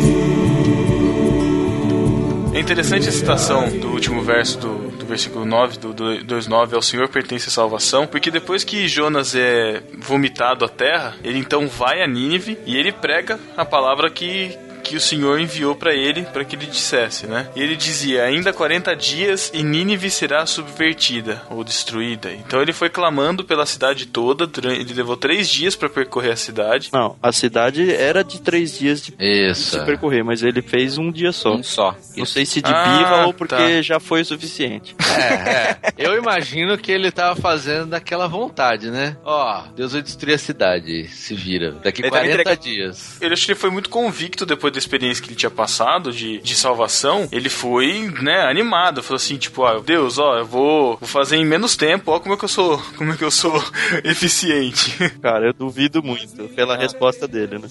Eu já acho que ele imprimiu um monte de folhetinho e saiu distribuindo, cara. É, né? Nossa. Não, lembra que a mensagem dele era uma mensagem de condenação pra Nínive, né? Exatamente, ele tava falando que Nínive ia ser destruída. E ao contrário do que ele, do que eu imagino que ele teria imaginado, os ninivitas eles passaram a crer, né? Ele fala aí no 5 mesmo, eles começaram a fazer jejum, todos eles vestiram de pano de saco. O que pra mim é um, um outro milagre, né? Ainda mais sendo um povo extremamente cruel, extremamente arrogante, vem um cara, fala de um Deus que não era o Deus deles, e eles em um dia de pregação. Cara, um dia de pregação a gente não convence, não, não consegue converter com um dia de pregação, nem o pessoal daqui que já se diz de alguns acreditar em algum Deus que seja. Nem o pessoal da Uhum. igreja, né? É, então, aqui a cidade inteira, cara, do mais pobre ao mais rico. Até os Ah, animais. O próprio rei decretou, né, é, que seria proibido provar, é, comer ou beber alguma coisa. Ele decretou um jejum pra cidade toda, né, cara? Mas é importante, gente, pontuar o seguinte: a- o texto não cita, mas dá a impressão de que eles ficaram sabendo do milagre. Por que eu tenho essa impressão? De Porque qual quando- milagre? Do peixe? Do peixe. Porque lá no Novo Testamento, quando Jesus tá falando de Jonas, vai falar, ó, o sinal que eu tô, vou dar aqui é o mesmo que Jonas deu lá, né? É, e ele nem fala o que que foi, ele só fala assim, é o mesmo sinal. Mas não seria a própria pregação de Jonas ali? Do arrependimento. Não, quando ele Um tá chamado falando assim. de arrependimento, né? Ele é uma- o arrependimento é consequência da pregação de condenação. Ah, Então, tá. então, mas é. Por quê? Lá com Jesus, eles estavam pedindo mais sinais. Eles Estavam chegando pra, chegando para Jesus falando: Ó, é, a gente quer mais sinais. E aí, quando ele vai falar, ele fala assim: Pois assim como Jonas foi um sinal para os ninivitas, Uhum. o, filho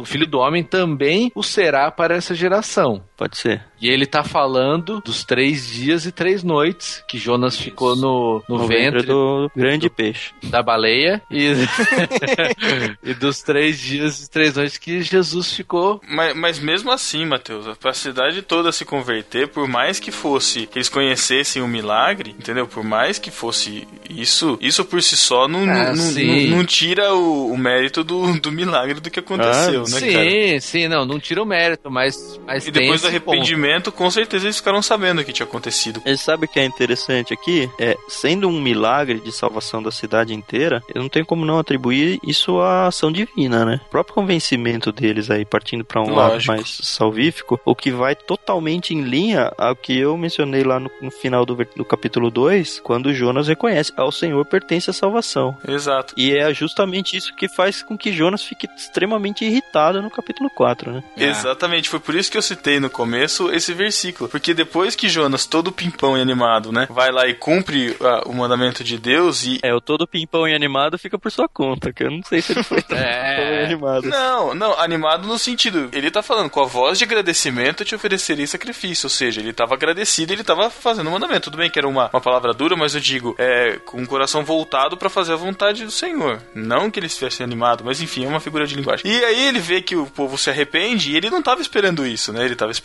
que, sei lá, ele, ele foi levar a mensagem de destruição e ele imaginou que a cidade fosse ser destruída. E acontece que ele vê o pessoal se arrepender e ele fica profundamente, profundamente descontente. Será, Pedro, que ele, que ele, Ele achou ach- mesmo? Eu, eu não acho, não acho, não. Eu acho Ele que achou ele, ele mesmo lá o quê? no ventre, eu acho que no Achou. ventre ele, ele converteu a, a, a ideia dele, cara, de que Deus queria condenar. Na verdade, ele sabe que Deus, ele mesmo depois vai dizer, né, que Deus é um Deus misericordioso. Ele, eu acho que já tinha se conscientizado disso. Na minha opinião, tá? Não sei o que, que que você acha, Thiago. que não, porque o, te- o texto tá falando outra coisa, Thiago. Não entendi, então. Eu tô com o Thiago. O que, que você tá defendendo, Matheus? Não, que o texto tá falando que Jonas ficou enfurecido porque eles se arrependeram. Por isso Então, que ele mas- não queria falar. Ele não queria pregar porque eles iam se Mateus, arrepender. Isso, Mateus, então, Deus- Jonas já o Jonas sabia, estava né? num diálogo de consci... ele estava num, num, num diálogo de consciência, cara. Ele ficava, ele ficava assim, eu sei que Deus é um Deus misericordioso, mas o meu nacionalismo não quer que Nínive se dê bem. é isso aí. que eu tô querendo No- dizer. ó, vou ler o verso 2 do 4. Depois que Jonas viu isso, ele- no 1, né, ele fala, ele desgostou-se Jonas extrema- extremamente e ficou irado e orou ao Senhor. bolado disse, com Deus. É, ai Senhor, não foi isso que eu disse estando eu na minha, ainda na minha terra. Quer dizer, antes do peixe, antes de tudo, quando Deus falou, vai até Nínive, ele fugiu e aqui ele mesmo se entrega, ele fala, eu não Isso. fugi porque eu tava com medo, eu não fugi porque por qualquer motivo, porque quando você falou, ó, vai lá dizer pra eles que eu vou condená-los, eu já sabia que você é um Deus misericordioso e que Isso. tava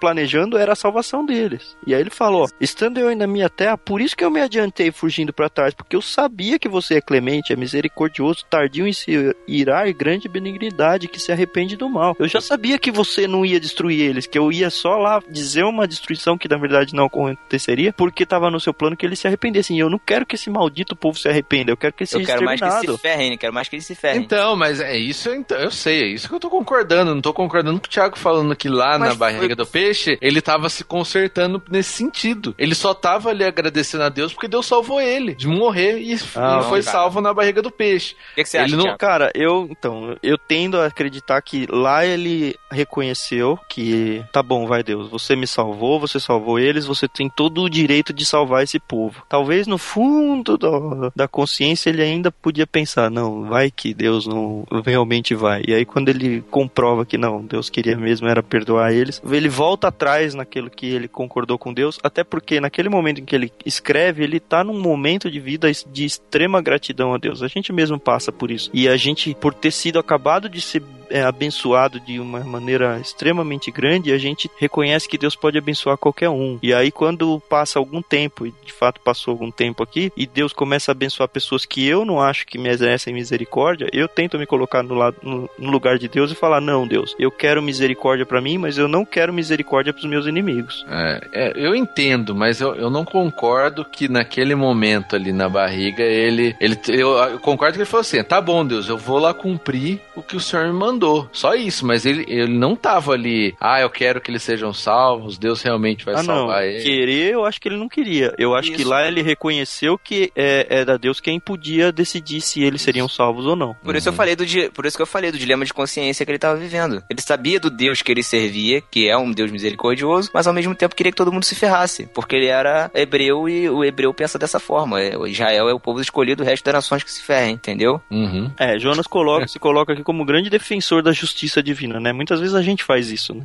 Quando não é contra a gente, a gente sempre tem, não, o pecado tem que ser castigado. E a gente arruma argumentos teológicos pra isso. Só que quando é o nosso pecado, a gente sempre pede misericórdia, né? Uhum, É tipo esses cristãos aí que defendem a pena de morte, né? Aí, Thiago, aí, Thiago, olha só.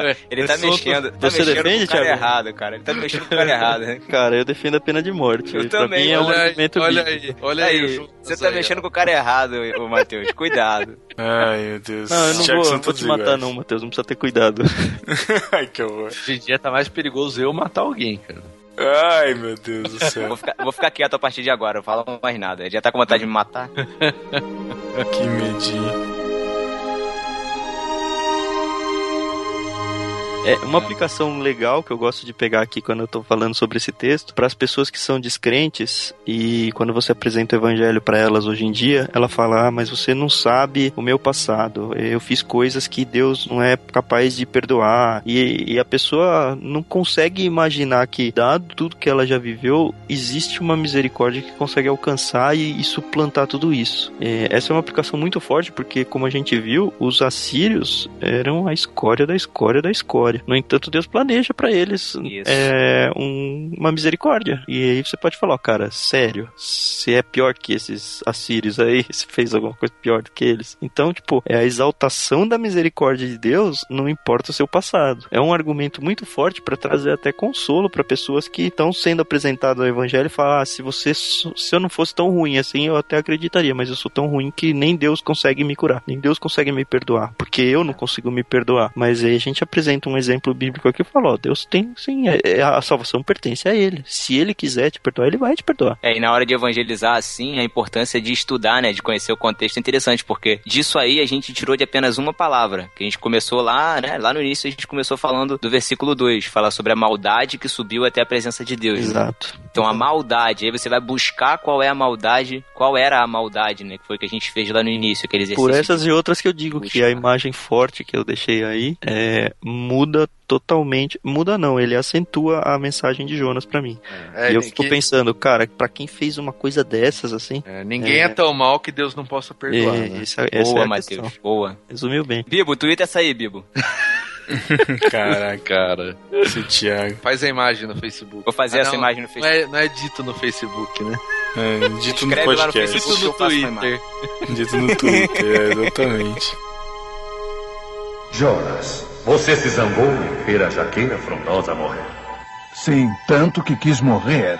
Você teve pena da jaqueira que você nem plantou, nem fez crescer, que surgiu e pereceu numa mesma noite?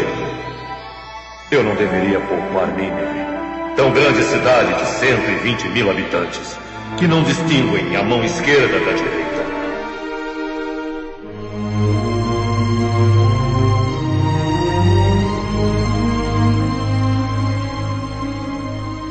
Eu acho interessante também essa nessa parte final que Jonas fica revoltado, que ele não aceita a misericórdia de Deus, né? É, ao contrário de que ele aceitou quando, no caso do peixe, né? É, exatamente. E, e aí ele, ele foge, né? Ele, ele, ele vai pra longe da cidade. Aí o senhor vai lá e, e faz crescer uma planta pra fazer uma sombra nele. Aí ele fica feliz por causa da sombra. Aí depois Deus vai lá e manda um bicho pra matar a planta. A planta seca. Aí ele fica bravo porque a planta morreu. Fica com dó, né? E Deus fala pra ele: Pô, você, que não regou essa planta, não fez nada por essa planta, tá revoltado e tal porque a planta morreu. Quer dizer que eu não posso ter misericórdia do, de- desse povo que. Aí, daí fala da figura dos 120 mil que não, não consegue diferenciar nem pé nem mão, né? Então, é interessante que o começo parece que meio que reflete a ideia do começo, a questão da obediência, né, cara? Jonas simplesmente devia ir obedecer, apesar de todas as- as características dele, como hebreu, nacionalista, de ver esse povo tão perverso e tão cruel, né? E de pensar na sua própria justiça, assim, né? E de não, não querer que o povo se arrependa. E no final, mesmo assim, parece que ele volta ao mesmo ponto e, e Deus vai lá e fala de novo: Ó, eu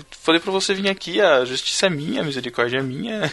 E a- o plano é meu, cara. o interessante aqui é, é que no finalzinho ele fala, né? Deus fala pra, pra Jonas: Fala, ó, você teve compaixão dessa planta aí, que não foi nem você que regou, né? Nem você que fez crescer e que nasceu e morreu. Fala, e eu não vou ter compaixão da cidade de Nínive. Aí eu já coloco assim, como Deus falando, ele ter criado tudo, né? Ele ter criado, apesar daqueles homens ali serem maus, é a criação dele. Como que ele não Uhum. vai ter compaixão, né? Se Jonas teve compaixão de algo que nem ele criou, como Deus não teria? É, e, e tem a questão de valor também pra Deus, né? Acho que fica claro aí a questão de valor, né? Uma planta, um ser humano tem muito mais valor do que uma planta, né? Ele Sim, também é verdade. faz essa, Não, essa diferença que- de valor acho- que às vezes a gente não faz isso, a gente não, não, não se pega, né? Você tá jogando na isso. cara dos vegetarianos, então, que. É, Claro. eles têm- É, Não, não, os vegetarianos não têm amor às plantas, não. É, né?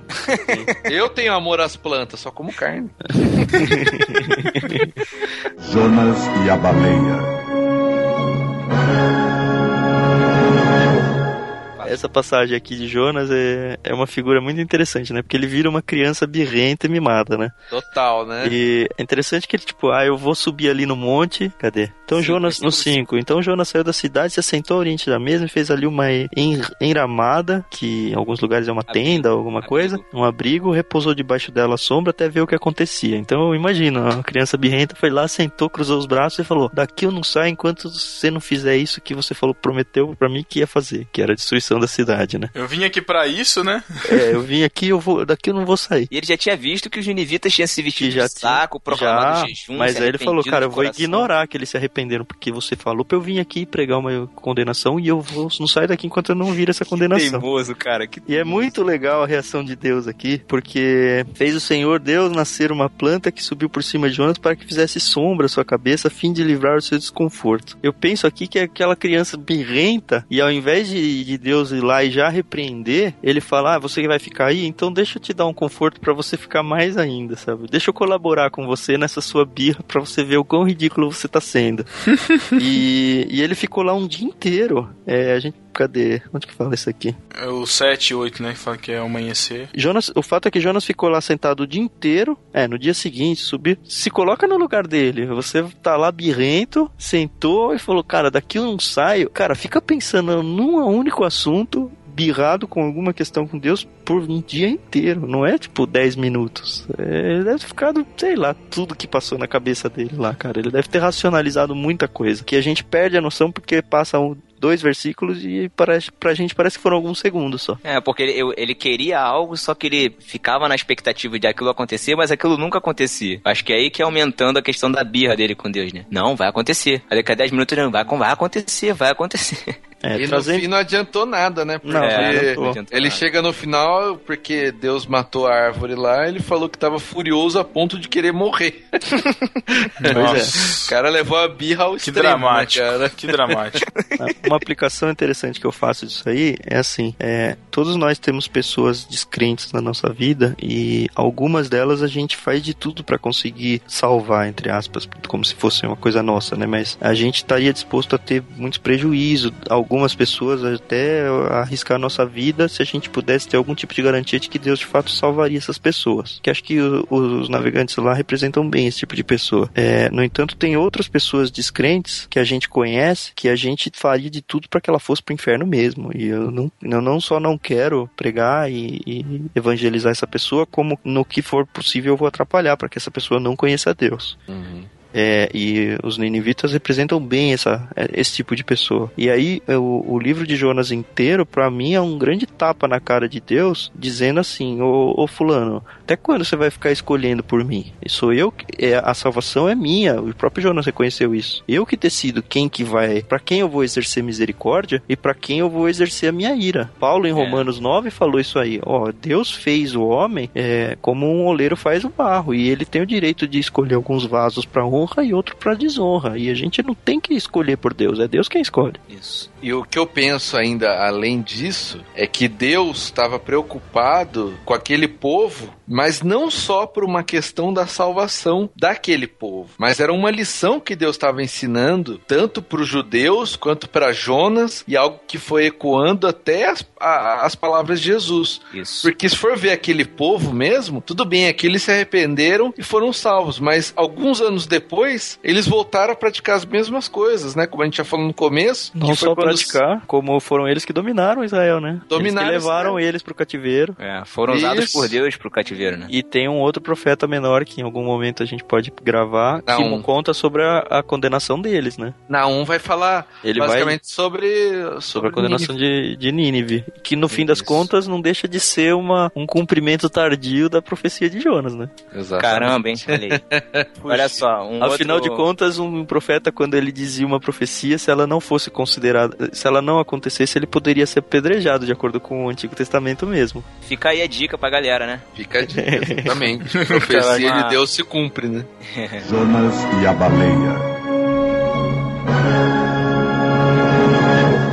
Uma outra aplicação que eu faço também, cara, e que vale muito pra gente, né? na- hora da gente, a gente fica pensando, ah, será que eu tenho serventia mesmo pra Deus, na obra de Deus, será que ele me usa mesmo? É, Jonas era um cara egoísta, teimoso, rancoroso, ele era fujão, ele achava que a vontade dele era maior do que a vontade de Deus, não tinha misericórdia nenhuma, achava que o povo dele era o único povo escolhido, mas mesmo assim, Deus teve misericórdia de usá-lo pra profetizar e pra ser aquele cara que ia ser a voz arrependi- do arrependimento de Nínive, né, cara? E transformar a Deus- história dele em canônica e trazer até a gente, né? Exato, e Deus, usa até mesmo.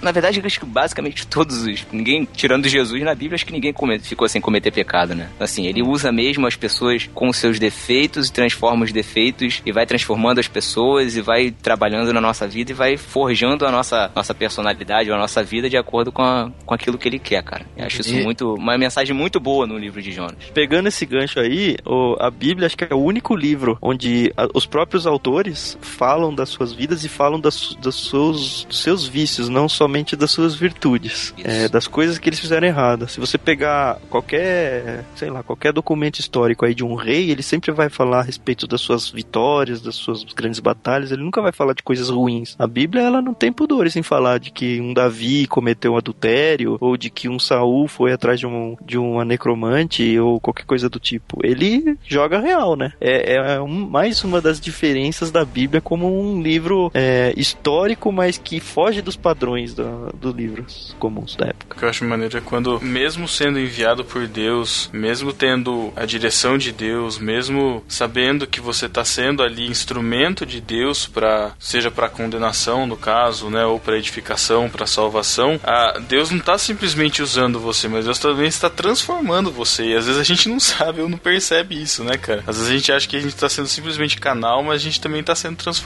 É importante a gente perceber isso, né? A gente é, a gente tem que obedecer mesmo, né, cara? E não É, Deus é especialista nisso, né? É, a forma dele de forjar a gente é tirar a gente da zona de conforto, colocar em conflito normalmente com o próprio Deus, e aí ele faz os seus propósitos através das nossas vidas. E o que me encanta é que Deus não desiste, né, cara? Ele vai até o capítulo. Jonas vai até o capítulo 4 temando com Deus e no final, Deus ainda continua aí. É, é, Deus termina- é, é um dos finais mais esquisitos de É, livro, né? de livro. estranho, né? Muito Porque estranho. não fala o que aconteceu com o Jonas, né? A última frase dele é: Estou furioso a ponto de querer morrer. Acabou. Aí Deus vem dar uma lição nele, acabou. Acaba com ele com a testa queimada do sol, que não tem mais a planta.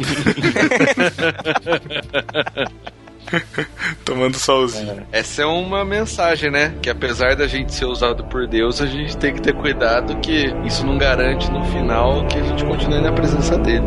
Então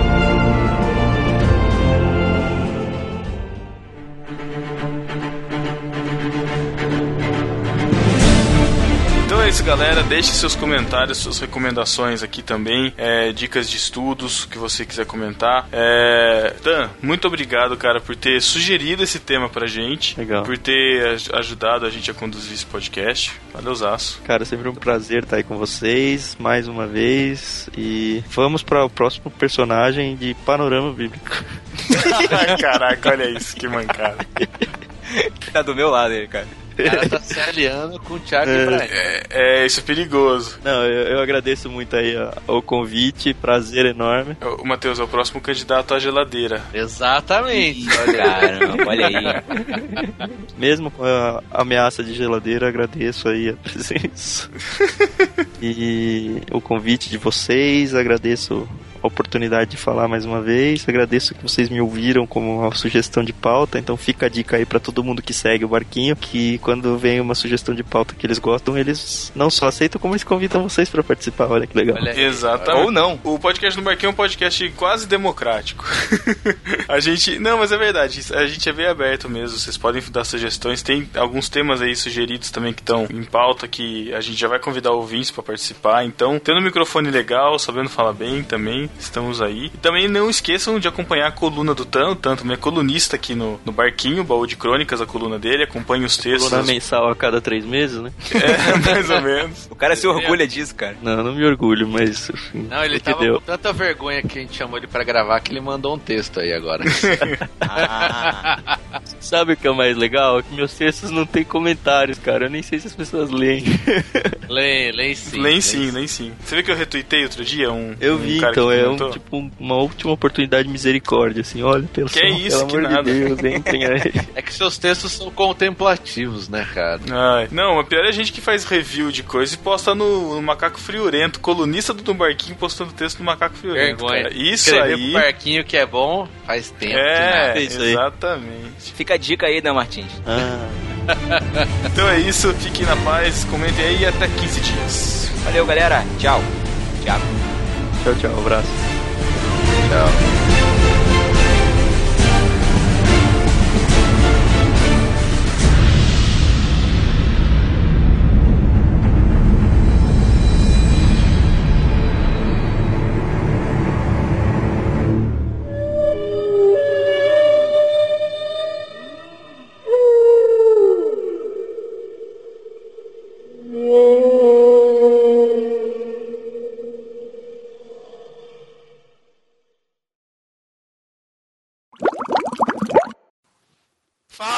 discípulo! Aqui é o Pedro. Gol! Gol do Flamengo. Opa, foi mal aí. Que babaca. Foi mal. Continuando, eu vou voltar. Ah, para de palhaçada, bota isso no extra. Vai, Thiago. Sério que você não vai voltar? Sério mesmo? Eu, Eu sou o não, Thiago. Você tá vendo futebol? Aê, aê, boa, boa, boa. Vai, Perdeu. Matheus, continua, continua, Matheus. Eu sou o Matheus. Eu sou o Thiago. aqui. Eu Não, sou o Thiago. Não. Eu sou o estamos- Thiago. Eu sou o Thiago. Eu sou o Thiago. Eu não vou, vou perturbar, vou ficar enchendo o saco. Que mané. Não vamos gravar mais então. Estamos aqui no Marquinho Não, hoje. volta lá, cara. Não, volta lá o quê? Você liga. Não vou deixar, cara. Não vou deixar. Perdeu a vez. Estamos Vai, aqui volta no lá. Marquinho hoje para falar Volta sobre. lá, cara. Eu não vou deixar, cara. Eu não vou deixar. Tô falando É, sério. Chato. Ai, esse fariseu falar. Fala, Pô, discípulo! vocês não Aqui é o- aceitam minha, minha opinião e agora querem passar por cima de mim, é isso mesmo? Não é difícil passar por cima de mim. Tá ok. Estamos aqui começando mais um dossiê hoje para falar Eu sobre. não vou deixar vocês falarem, cara. Tô falando, volta lá do início. Eu dei a oportunidade e você falou por cima. Cara, já era. Eu vou mutar você aqui no meu Skype, cara.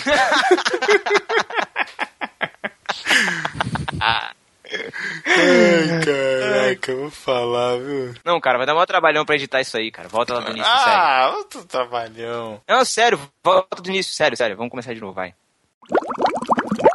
Tem uma outra também do Leonardo Gonçalves. Uhum. Na minha Não, mas deixa eu- deixa- ao Senhor. deixa- Deixa, eu citar, pelo menos, cara. Depois eu vou Pô, citar. que chato, meu. Cita aí, Matheus. Quero mais.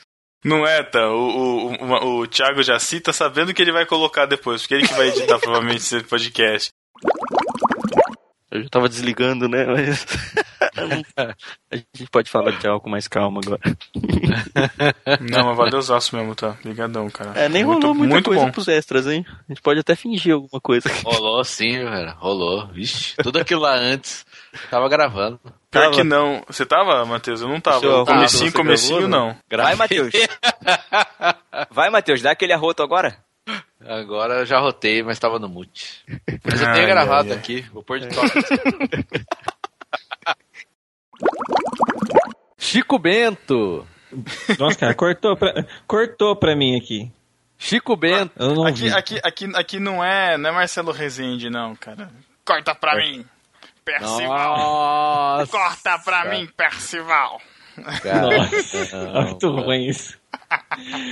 Ai, ai? E o. o... Ô, Chico, é você. Delay. Ah, Sou eu, eu achei que você tava falando dele. Presta Nossa, atenção, muito rapaz, bem. Você não tá escutando podcast, Ah. tá participando. Ai, ai, tá. Deixa eu ver, peraí. Passar, descer, descer aqui, tá. Ai. No bar... Do Cartola, né, você tá falando? Isso, Isso. É. Inexperiência, inexperiência. Ah. É.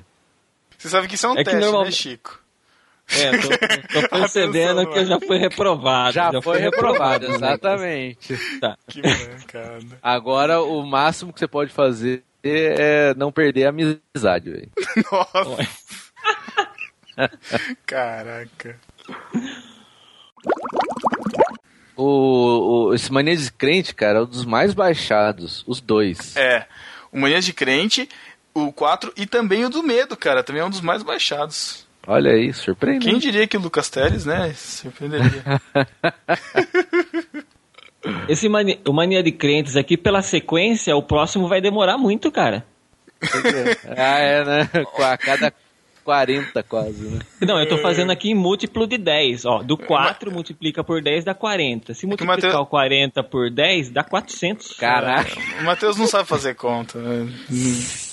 Se chegar no 400, cara, Tá olha, muito eu bom. tô muito, eu- não, eu tô muito ruim na vida, hein, velho.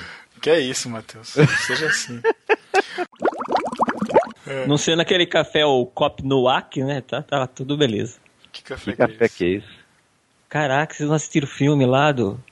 Que do, filme? do, do- Como que chama? Antes de partir? Eu Não, assisti, mas não lembro. eu não assisti. Que Cara, é o café lá que é feito com cocô de gato. Ah! Meu Deus. E ela tem gato, hein? Ih, hum, meu Deus do céu. tá bom, tá bom, continua, continua. com um sapatinho de algodão, com aquele olhar bem 69. né? Eu é 49. Caralho. 43, cara, pelo... 69? Você tá maluco? O que que é isso?